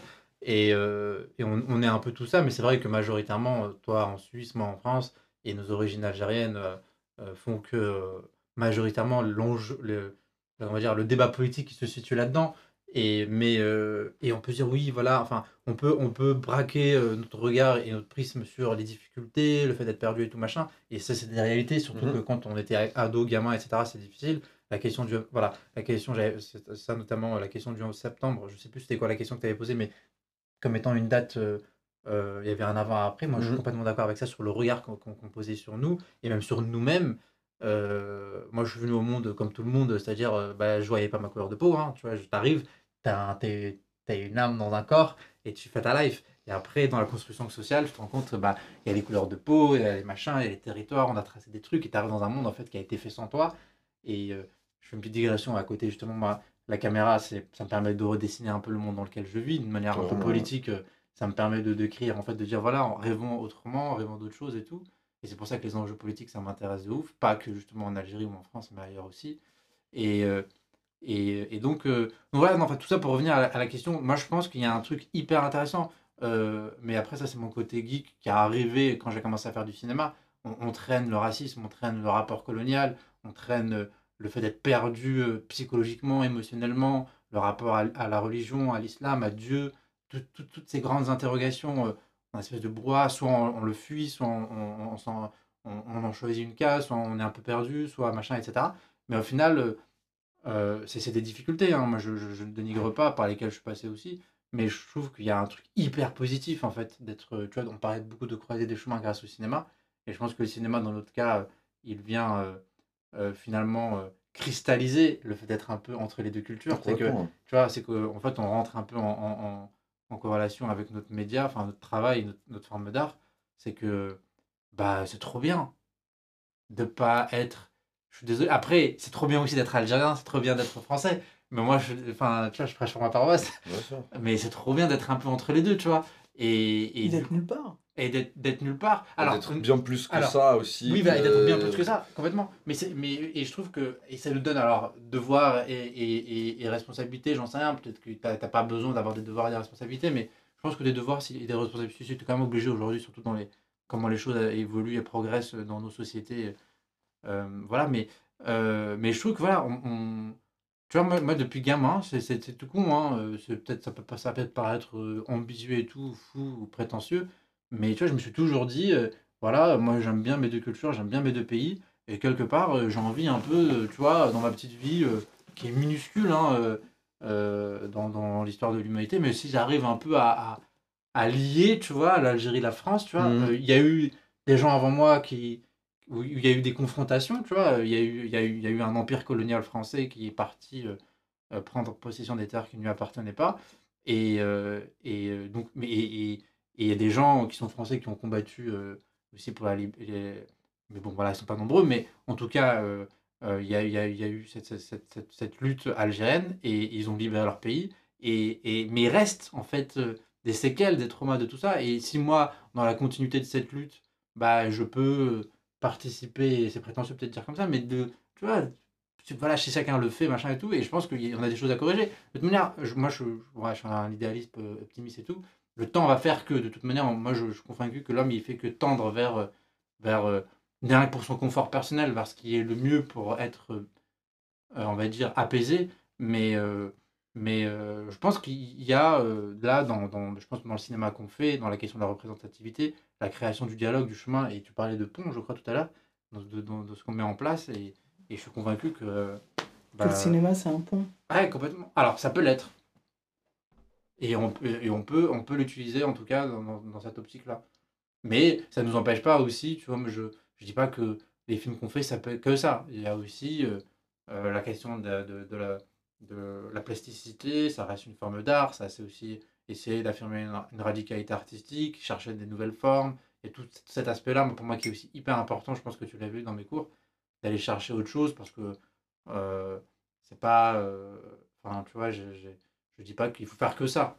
Euh, mais euh, je pense qu'en en tout cas, euh, on, a, on- je pense qu'on a cette chance d'être entre deux, entre trois, entre quatre, surtout si on est ouvert sur le reste du monde, et de mettre ça comme une espèce de bah, d'avantage et de dire voilà les gars en fait tu vois on peut essayer de tu vois de- comme un ah, je perds le mot mais comme un tu sais quelqu'un qui traduit pour les autres excusez-moi j'ai Un perdu interprète. ah merci comme un interprète tu vois et je pense que euh, je pense que c'est cool en fait tu vois ouf. c'est cool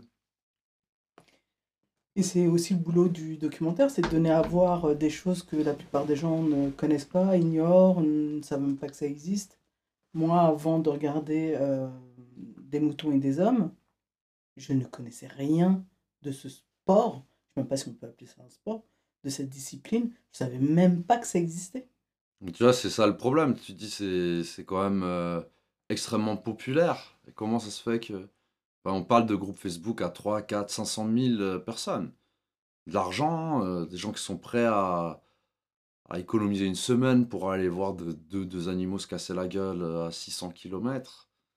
C'est pas normal que, en vrai, tu vois, enfin, entre guillemets,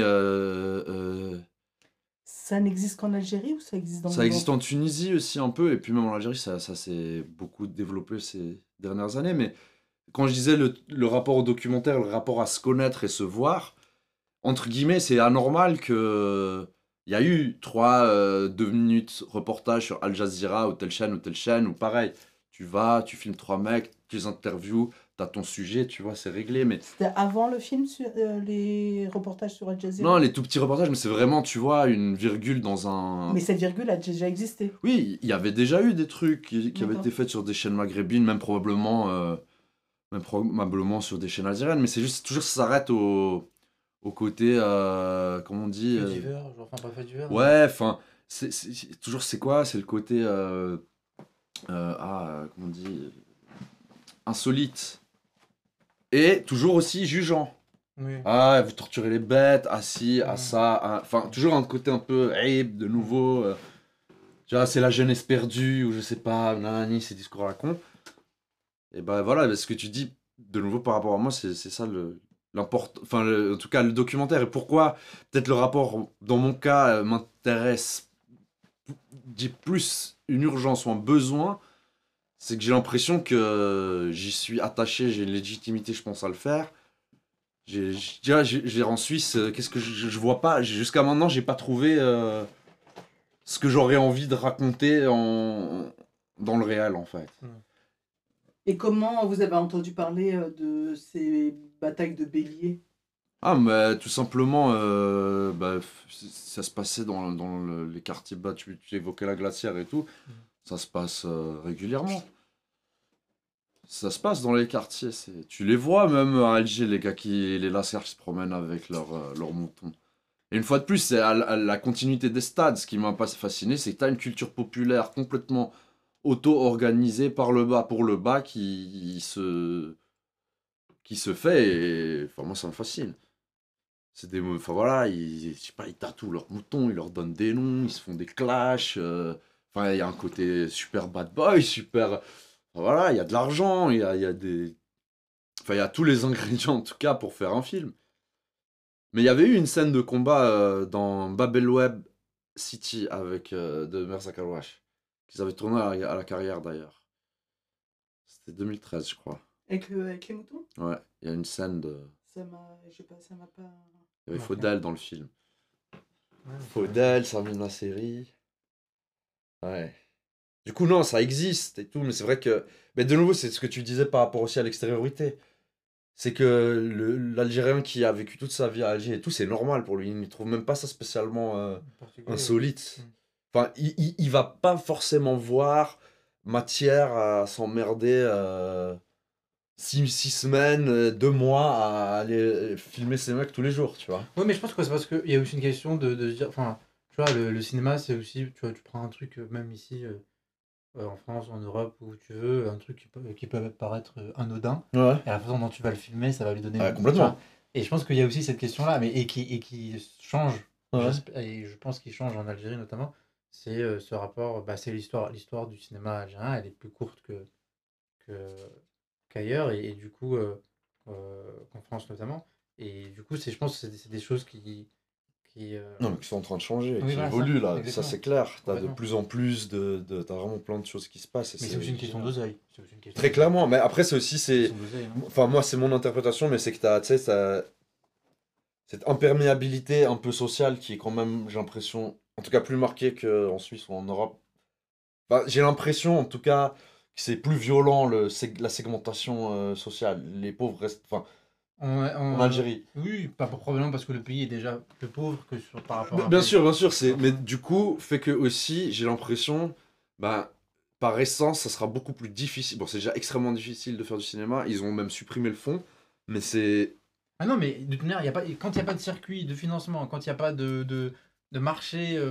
C'est impossible si bah, c'est-à-dire j'aurais souhaité rêver que le film sur euh, les supporters, bon quoi que ça ça aurait été peut-être plus possible, mais sur les, les combats de moutons, ce genre de choses, tu te dis que ce soit quelque part le personnage qui ait envie de le faire ou quelque chose Mhm. comme ça. Sauf que c'est pour les moyens matériels, mais aussi parce que tu as justement cette absence de, de, de, de culture du, du documentaire, du Mhm. film réel et de tout ça.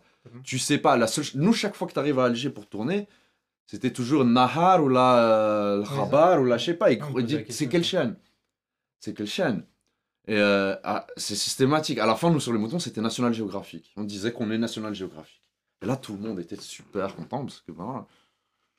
Mais c'est très marrant. Enfin, c'est nous, ça en dit sur ce rapport. Et je pense que, voilà, il y a un... Que ce soit là-bas. Et, mais j'ai de nouveau, je pense dans les pays arabes en général, il y a un vrai truc euh, autour de la fiction, du rapport au réel, qui je pense est historique aussi, c'est-à-dire dû à des indépendances, dû à aussi des, des régimes après qui ont été. euh, Enfin, je sais pas, t'as tout un cinéma dans les pays socialistes où c'était quand même du cinéma un peu de propagande, de Ouais, machin ouais, à la soviétique. Vraiment. Bah, pour moi, il y a d'un côté l'aspect politique, d'en montrer le réel, la vérité et euh, ce qui peut finalement euh, euh, rentrer en, en confrontation avec la propagande. Et de l'autre, tu as aussi le rapport à la culture et à la religion et Mm. la, la pudeur qu'elle peut mettre en place. Tu vois. Et donc, euh, voilà, le rapport par exemple à- au corps, euh, à filmer des personnages, leur intimité, etc. Et je pense que dans les deux cas, déjà, tu as deux freins euh, assez balèzes à, à, Affronter, à- ouais. à affronter, à dépasser et tout. Et c'est c'est- ça prend du temps, quoi. La question que je voulais euh, vous poser par rapport à des moutons et des hommes, c'est euh, à quel moment le titre il arrive? Bah, il arrive, euh, je pense, à la fin, hein, proposer 5-6 trucs. euh, ça, ça convenait à personne. Et puis, en fait, à la fin, euh, ouais, les étabats, ben, des moutons et des hommes. Évidemment, après, euh, genre, on présente le film en première. oui, alors, est-ce que c'est une référence à Steinbeck et tout? Je disais, les gars, je savais même pas que ce livre, il existait, en fait. Mon père, il a vu ça, il a dit, euh, mais tu me fais honte, tu m'as offert le livre direct. J'ai rigolé, tout le monde t'aurait dû faire semblant que tu disais que tu savais. Et franchement, pas du tout. C'était pas une référence à ça. Et ce qui est, alors c'est d'autant plus hallucinant que ce soit pas une référence à des souris et des hommes euh, de Steinway parce que les deux personnages. Alors pour le coup, vous avez lu le livre Non, après, pas, j'ai toujours pas lu. Moi, j'ai lu, mais il y a longtemps, je me souviens. Mais, enfin, à l'école, deux- quoi. mais pour le coup, les deux personnages, euh, les deux protagonistes du, du film, peuvent complètement être identifiés aux deux personnages du livre. Même si Ah, c'est euh, dans le livre, ils marchent de pair, donc ils sont vraiment Ouais. ensemble.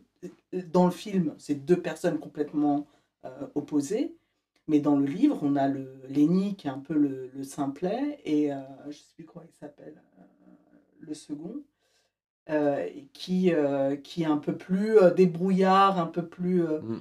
Donc là, c'est juste qu'ils ne sont pas ensemble. Ah, c'est marrant. Et euh, moi, que je me suis dit, c'est obligé. Il a vu ces personnages et il s'est dit, euh, et il s'est dit, ça fait une référence à ça. Là, pas du tout. Enfin, vraiment, euh, pas du tout. En tout cas, bah, c'est une jolie histoire à raconter, tu vois. C'est le destin qui dépasse. Non, non, mais Ouais, c'est marrant, c'est- marrant. C'est une jolie histoire à raconter, mais Euh, des moutons et des hommes, c'est quelle année? Je me souviens plus. 2017. 2017. 2017. Ah, je vais aller ouvrir la porte. 2017, donc, parce que l'autre, il est sorti en 37, le bouquin. Donc, euh, celui qui est un petit peu euh, simplet, c'est Lenny Small.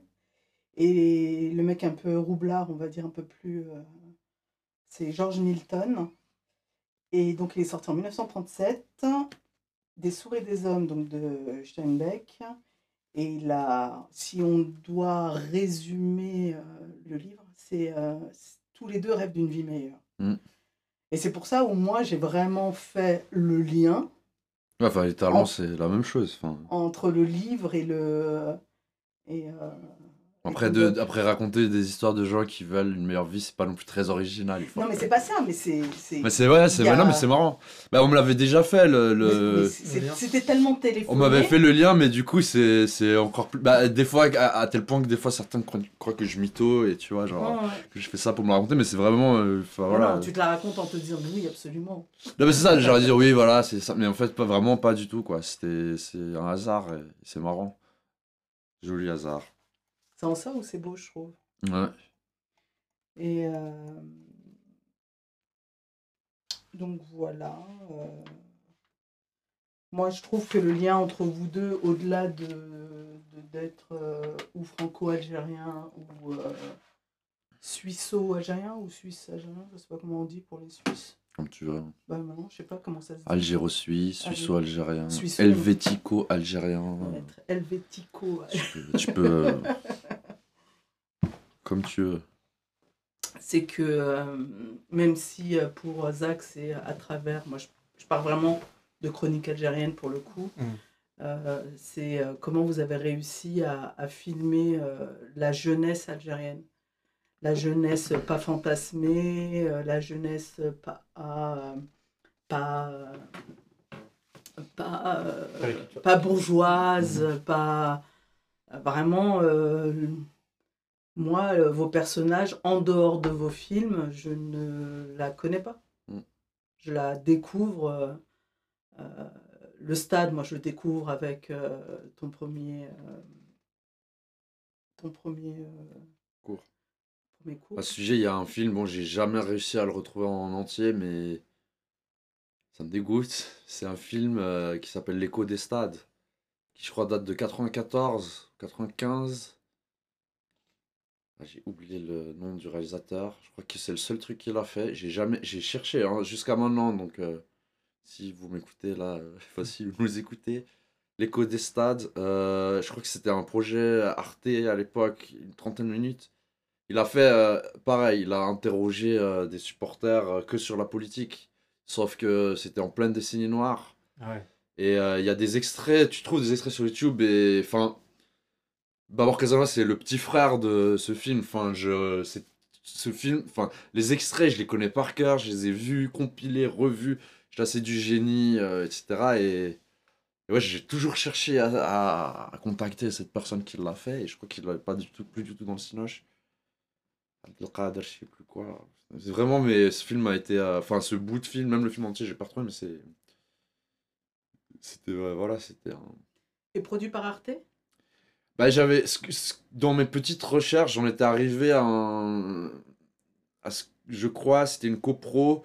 Ils avaient coproduit, euh, je sais plus, quelques petits films euh, sur la jeunesse à l'époque. euh, bah, c'était justement dans les années 90. Un budget où ils avaient eu quelques réalisateurs qui avaient fait des, des, des, des choses sur la société et ça avait été produit dans ce cadre, sauf erreur. Et puis après, elle avait un peu tourné, mais. Parce que moi, il y a hum, ce que vous racontez là, ça me fait penser à pareil, à un petit doc que j'avais vu. Alors, ça devait être su- ou France 5 ou Arte, c'était sur la 5, mais parce que avant les, la chaîne était partagée Mm. en deux. Mm. Euh, c'était euh, ceux qui sortaient des stades, mais c'était euh, euh, le stade Vélodrome.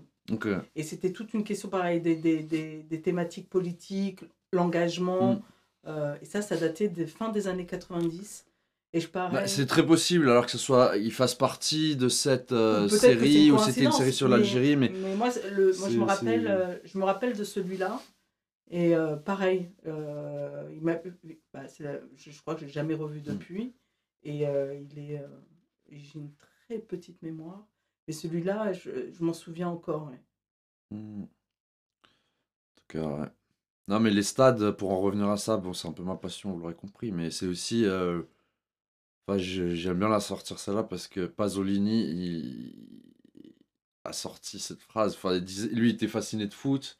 Il écrivait des articles. Il y a même un livre qui est sorti de recueil de tous ces articles. Il disait c'est le dernier lieu du sacré de l'Europe euh, industrielle, c'est le stade. C'est là où il y a encore tous les rituels, le truc, la communion, la croyance. Il, enfin, bon, il le décrit évidemment beaucoup mieux que moi euh, maintenant, mais ce qui me plaisait dans son analyse, c'était ce côté dans les milieux artistiques ou bourgeois, il y a toujours un peu un mépris du football euh, comme un truc de beauf. euh, euh, Enfin, c'est pas noble, etc. Et il disait, mais les, intellectuels ont absolument tort de s'en détourner parce que c'est un des meilleurs révélateurs de nos, sociétés dans tout- à la fois socialement, politiquement ce qui se passe, mais aussi sur les systèmes de croyance et de, de, de, communion et de, de, faire ensemble et d'identification à des choses. Et je pense que. il a raison, mais je pense que c'est vraiment un sujet euh, euh, qui est jusqu'à maintenant fascinant. Et même en, en, termes de cinéma, parce que ça quand même. euh, c'est un lieu, il y a une que ce soit l'énergie ou que ce soit visuellement, toutes ces choses. C'est un joli terrain de jeu, quoi. Moi, je sais que, enfin, euh, je sais, non, de moi, ce que j'ai pu voir, c'est que le, euh, justement, ce dénigrement qu'a pu avoir la, les classes euh, intellectuelles euh, bien pensantes, quel quel que soit le pays, hein, Ouais, bien sûr. je trouve qu'en France, ça a changé avec Sarkozy. Parce qu'il y avait un, un dénigrement vis-à-vis des footballeurs en particulier. C'était vraiment un, un sport de, de beauf jusqu'à jusqu'à lui. Et, et à partir du moment où il est arrivé président, où il a investi, euh, euh, bah, il allait pas mal euh, voir les, le club, euh, enfin, il allait au- voir les matchs du PSG. J'essaie de. Comment il s'appelle le, le stade? Le Parc des Princes. le Parc des Princes. La fille qui n'est pas du tout parisienne. Euh, et je trouvais que ça a changé la vision d'une manière générale, a commencé à changer. euh, je pense pas qu'il ait à voir avec ça, mais je trouve que on a commencé à regarder le foot différemment euh, à partir de lui. Ouais, parce qu'il y a eu, il y a eu euh, France 98 aussi, qui, tu vois, quand tu parlais tout à l'heure de communion, Ouais. et, euh, et euh, moi, tu vois, pas pareil encore cette question. euh, euh, C'était important ouais, en 98. ouais, en quand même. 98, euh, tu parlais bah, justement des images aussi euh, dans la question de la représentativité. Zidane ou quoi quand même, euh, Moi, ça a été Zidane. Après, on a, pas, on a quelques années d'écart, mais Zidane, pour moi, c'était vraiment genre. euh, La première fois qu'il est Ouais. sur la- l'Arc de Triomphe, quand même. Ouais. Et, et eu France mis avant. 98, pour moi, ça a été assez révélateur. Et je trouve qu'aujourd'hui, c'est un peu différent parce que je pense qu'après, on a été, on s'est mangé des claques d'un point de vue politique et, et de vivre ensemble, on s'est mangé des claques assez vénères, notamment le 11 septembre. Mais, euh, mais euh, du coup, euh, le foot est moins considéré comme. je pense comme il y a eu cette, cette, cette, rêverie qui a été France 98, aujourd'hui en France, on, a, on est moins. Qui n'a pas duré longtemps finalement. Ouais, non, qui a pas duré très longtemps. Mais elle a quand même un. Je pense qu'elle a quand même servi. Et je pense que quand même Zidane, ça a été. ça a été quand même une- Il a quand même ouvert une porte d'une certaine manière, tu vois. Comme tu parlais de H, Jamel Debbouze toute la clique, ils sont tous, chacun a ouvert des portes à, à différents étages. Bah, ça devenait cool de... Enfin, de parler comme ça ou de s'habiller comme ça euh, au-delà des, des autres, quoi. Ça devenait cool. Avec le, le mauvais côté de après euh, Des préjugés et tout. de- de- du truc genre euh, t'es mon pote arabe parce que t'es Ouais. enfin je Ouais. veux avoir un pote arabe parce que c'est cool avec tous ces trucs aussi que t'apprends mais ces trucs de Zidane ouais c'était c'était dingue Ouais. mais quand tu parlais de Sarko par exemple ça je pense de nouveau c'est révélateur d'évolution sociale et sociétale l'américanisation un peu du truc enfin enfin voilà il y a je pense euh, le fric hein, on va pas se mentir aussi hein. Quand tu parles de un endroit où t'as le Qatar qui a mis des milliards, etc. Donc il y a aussi la glorification de l'argent, du truc, du... Non, et puis il faisait aussi le distinguo entre deux Qui- sortes d'arabes. Aussi, T'avais clairement, l'arabe qui avait de l'argent et Bien sûr, l'arabe ouais. qui voulait carchériser. Donc, euh, euh, mais lui, il savait faire le distinguo entre les deux. Mais c'est en ça que je dis, c'est l'américanisation où la, je pense que la France est encore loin, mais genre l'évolution sociétale qui est, pour moi les États-Unis, j'ai eu la chance d'y aller deux fois. C'était, je disais, je me présentais, je disais je m'appelle Karim, je suis suisse, ça s'arrêtait là. le- ce qui te fait dans le game, c'est comment tu te sapes et dans quel resto tu vas manger et dans quelle voiture tu roules. Ils s'en foutent. Et ce que tu dis par rapport à Sarko, il y a un peu un côté comme ça, c'est-à-dire, enfin, de, cette évolution même de la société en général, c'est-à-dire, euh, maintenant, en vrai, ouais, c'est le fric. Enfin, même tu vois la façon de s'habiller, on en parlait avec des potes l'autre jour, c'est marrant. Je disais aujourd'hui, bon, euh, je peux me payer un Lacoste, tu vois, je veux dire, un t-shirt Lacoste ou un truc, genre, voilà, la qualité, machin. À l'époque, c'était waouh, difficile et tout. Mais le rapport, tu vois, dans le fait de pouvoir l'acheter, c'était. Même à l'époque, tu t'as fait au McDo quoi, tu galérais quelques mois, tu pouvais. Regarde aujourd'hui, les gens, c'est quoi qu'ils visent? C'est de la haute couture ou. C'est des rapports où c'est même plus possible en fait. T'es soit dans le faux, soit dans le vol, soit dans je sais pas. Et de nouveau dans un rapport au fric qui est. qui devient, je trouve, enfin, rationnel quoi.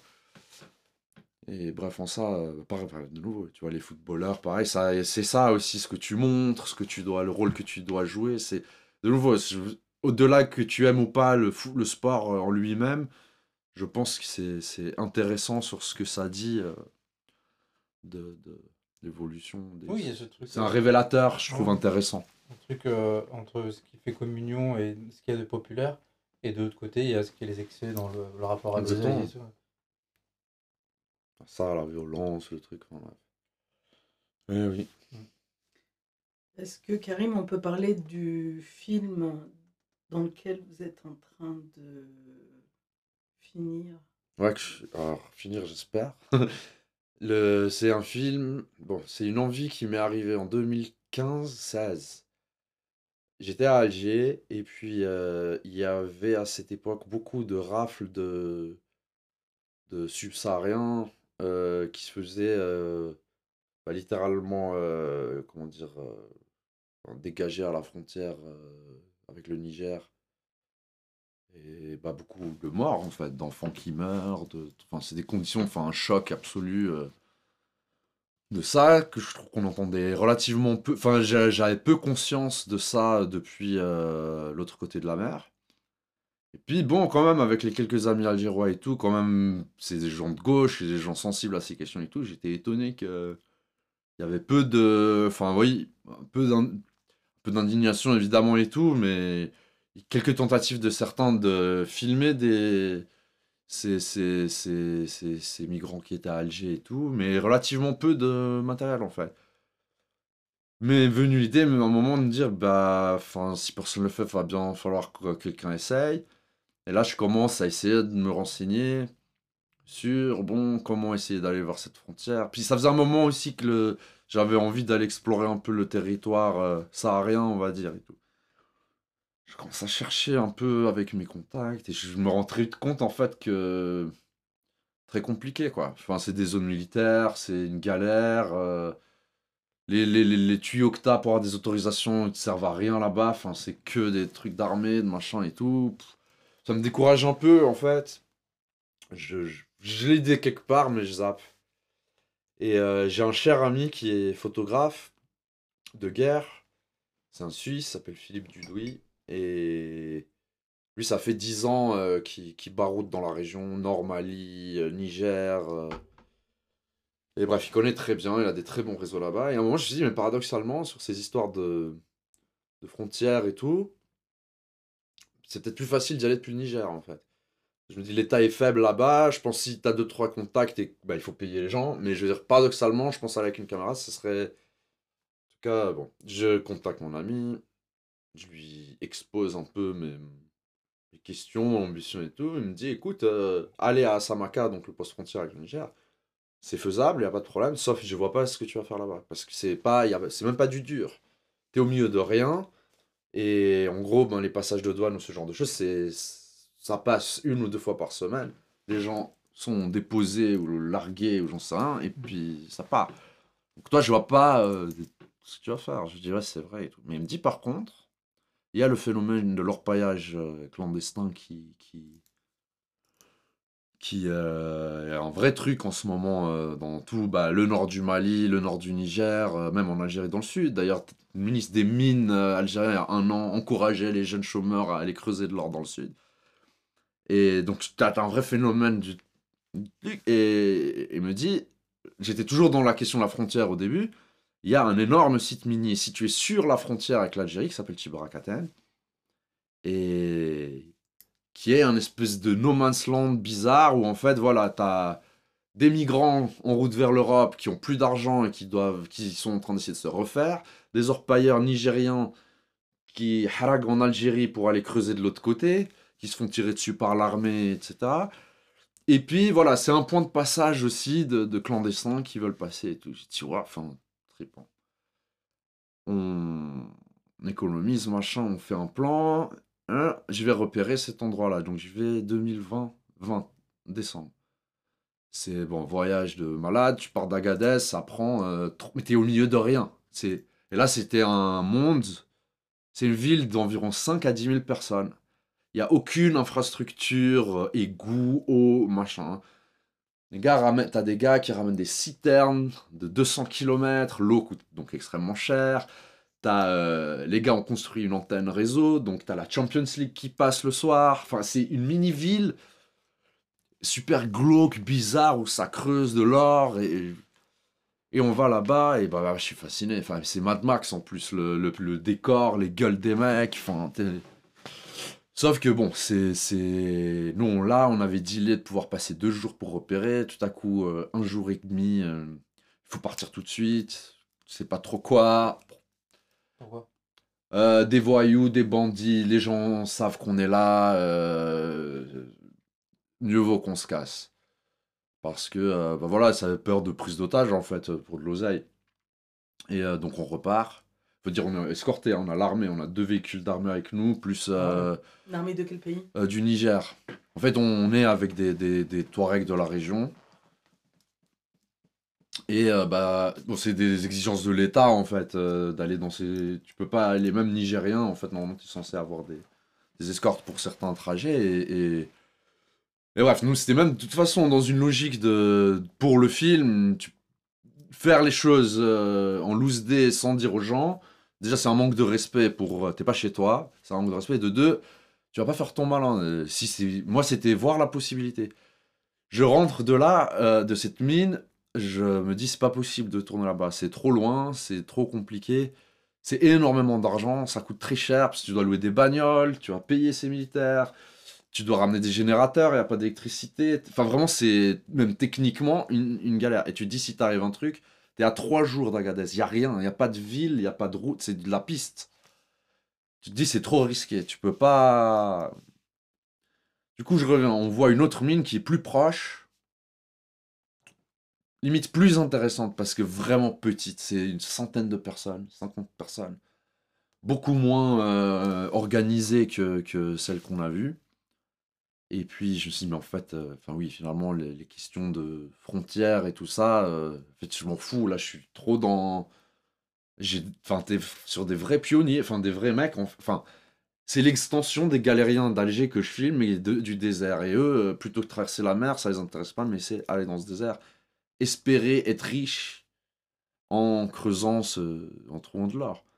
Puis assez vite, moi, j'y trouve une allégorie en fait du monde dans lequel on est maintenant. T'as ce côté euh, le gain rapide. C'est comme, je sais pas, prends les paris sportifs ou tu sais, le truc de ouais, ouais, ouais, on peut gagner, mais c'est un pour mille qui va gagner, tu vois. Les autres restent sur le truc, un million, tu vois. Enfin, tu, tu, au pire, tu survivras, tu vois. Mais c'est ce truc très contemporain quand même de l'argent facile et vite. Il y a cette. Enfin, ils sont pas différents. Sauf que là-bas, bah, franchement, tu risques ta vie, c'est la, il y a la galère. Il y avait ce côté par rapport à l'environnement et au monde, c'est-à-dire euh, ces anciens mecs qui sont plutôt des, des commerçants et des bergers à la base, qui vont bah, détruire euh, des paysages magnifiques avec du mercure et des trucs euh, pour ça. Et en ça, ça m'a tout de suite. Et puis bon, après, ben, t'es dans le désert, donc il y a aussi ce truc mystique de t'es loin de tout. T'es en tournage pendant trois semaines, t'as rien, ni internet, ni téléphone, ni rien. Et en fait, posez-vous les deux la question depuis que le téléphone portable existe. Un, deux jours sans portable. Ouais, mais trois semaines, je crois que je l'ai jamais fait. De, de- de rien, pas de mail, pas de rien. Et c'est des aucun, trucs. aucun accès à internet nulle part. Rien, rien. Trois semaines, rien. Ça paraît rien, et en même temps, c'est. Vous avez, Du- quoi vous avez des téléphones satellites? On avait des téléphones satellites euh, en cas de galère. Et... Mais sinon, on n'avait rien. Mais comment, comment ça s'est orchestré? C'est-à-dire, c'est la prod euh, qui a dealé avec une prod sur place ou qui a directement Non, avec, alors euh, ce qu'on a fait, le, la prod, ben, ça a été, ben, c'était énorme boulot. Non, on est passé par. euh, donc, c'est mon collègue photographe qui a en fait été euh, euh, nommé directeur de, de prod et qui a eu un peu les, le- les, les mains libres. euh, bah, il nous a fait des. Lui, vu qu'il avait l'habitude qu'il a été dans des zones beaucoup plus. Enfin, lui, il était quand même sur les chars du MNLA quand ils ont pris Gao. Il, il- il a vraiment vu des choses, on va dire. Pour lui, le nord du Niger, c'est relativement détendu par rapport à des embuscades. Donc, il a une grande expérience sur comment organiser tout ça. Et, et des réseaux aussi, c'est-à-dire à l'État, c'est-à-dire il connaissait euh, chez qui aller, le, le- le gars du cinéma là-bas. On a eu vraiment, on a fait un gros, il a fait un énorme travail diplomatique aussi pour que on aille voir chacune des personnes. Euh, et euh, c'est lui qui a mis ça en place avec notamment les équipes qui lui ont permis de travailler à lui sur les. On a capita- capitalisé sur les équipes qu'il a, avec lesquelles il avait travaillé lui qui, euh, en gros, dont j'ai pu bénéficier.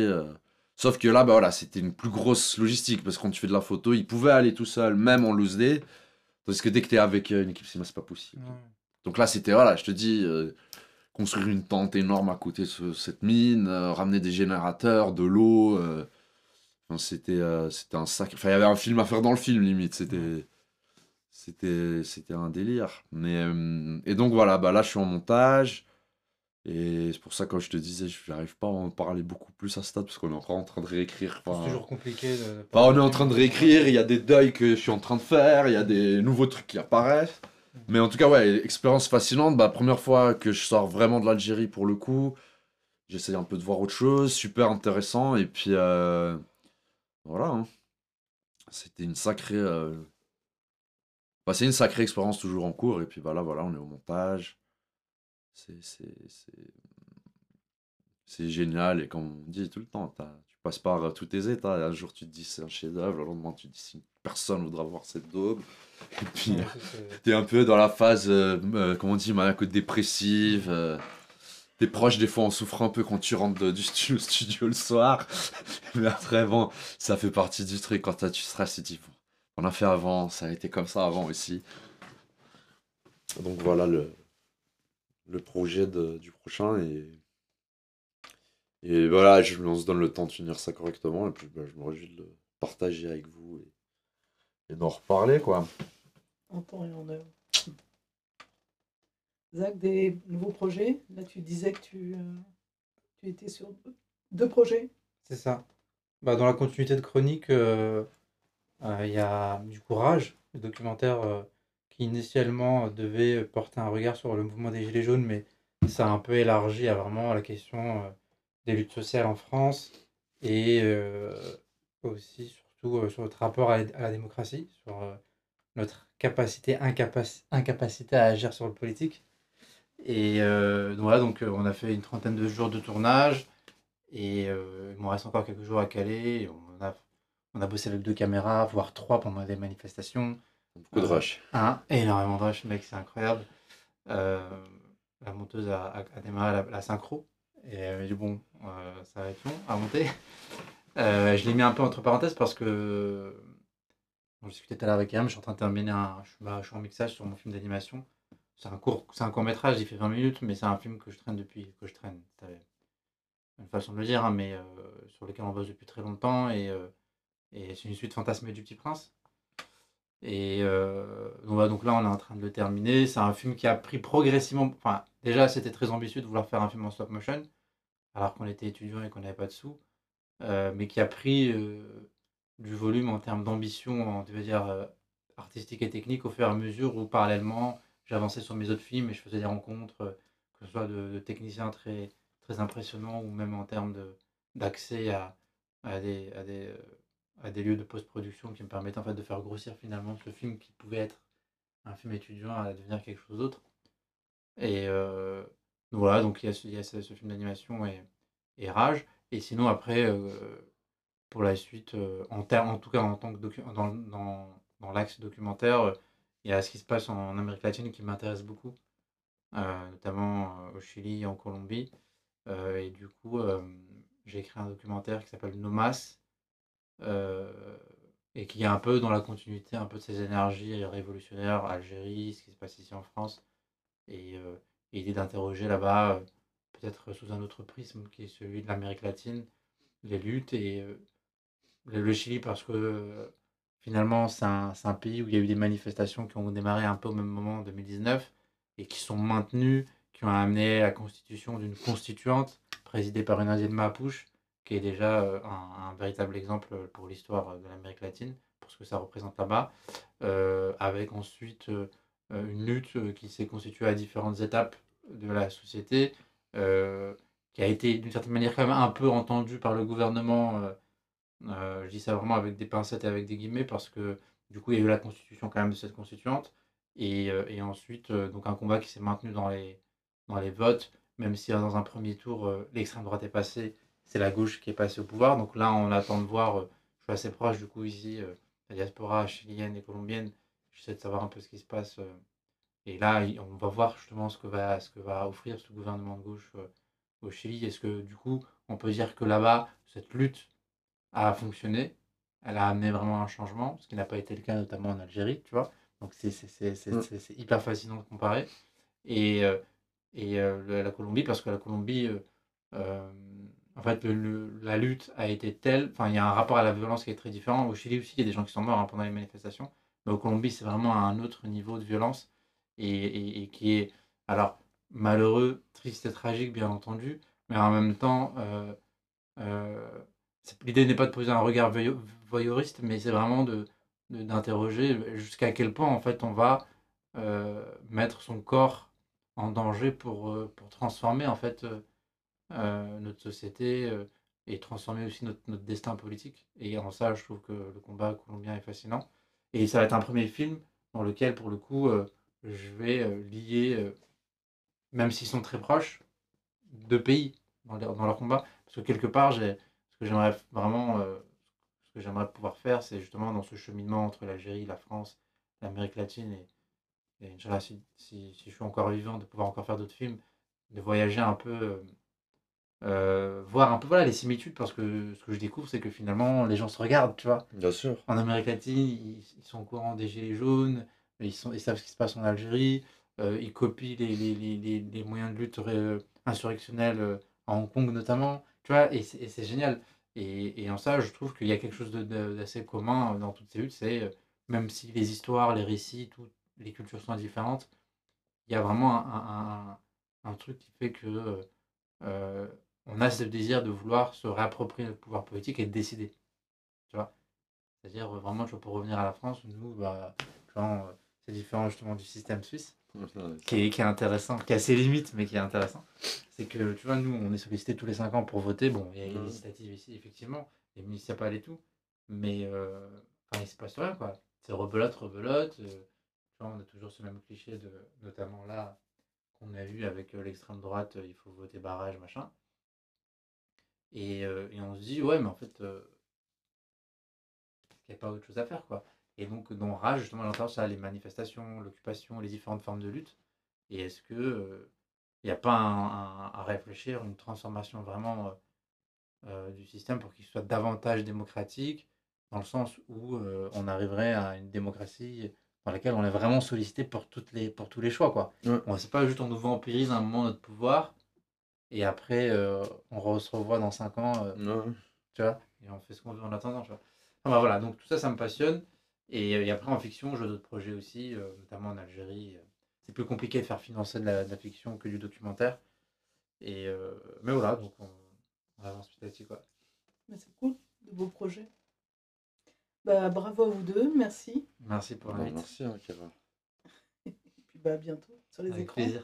Komm, erzähl es auf Keras Podcast. Vai dizer lá na rádio da Kera. Adoro Rádio Kera Abudissa. Erzähl datem Kera. Kera'nın radyosunda söyle. Demal vakko radyovu Kera. Radyo Kera'da kaseybuke. Opowiedz to w Radio Kera.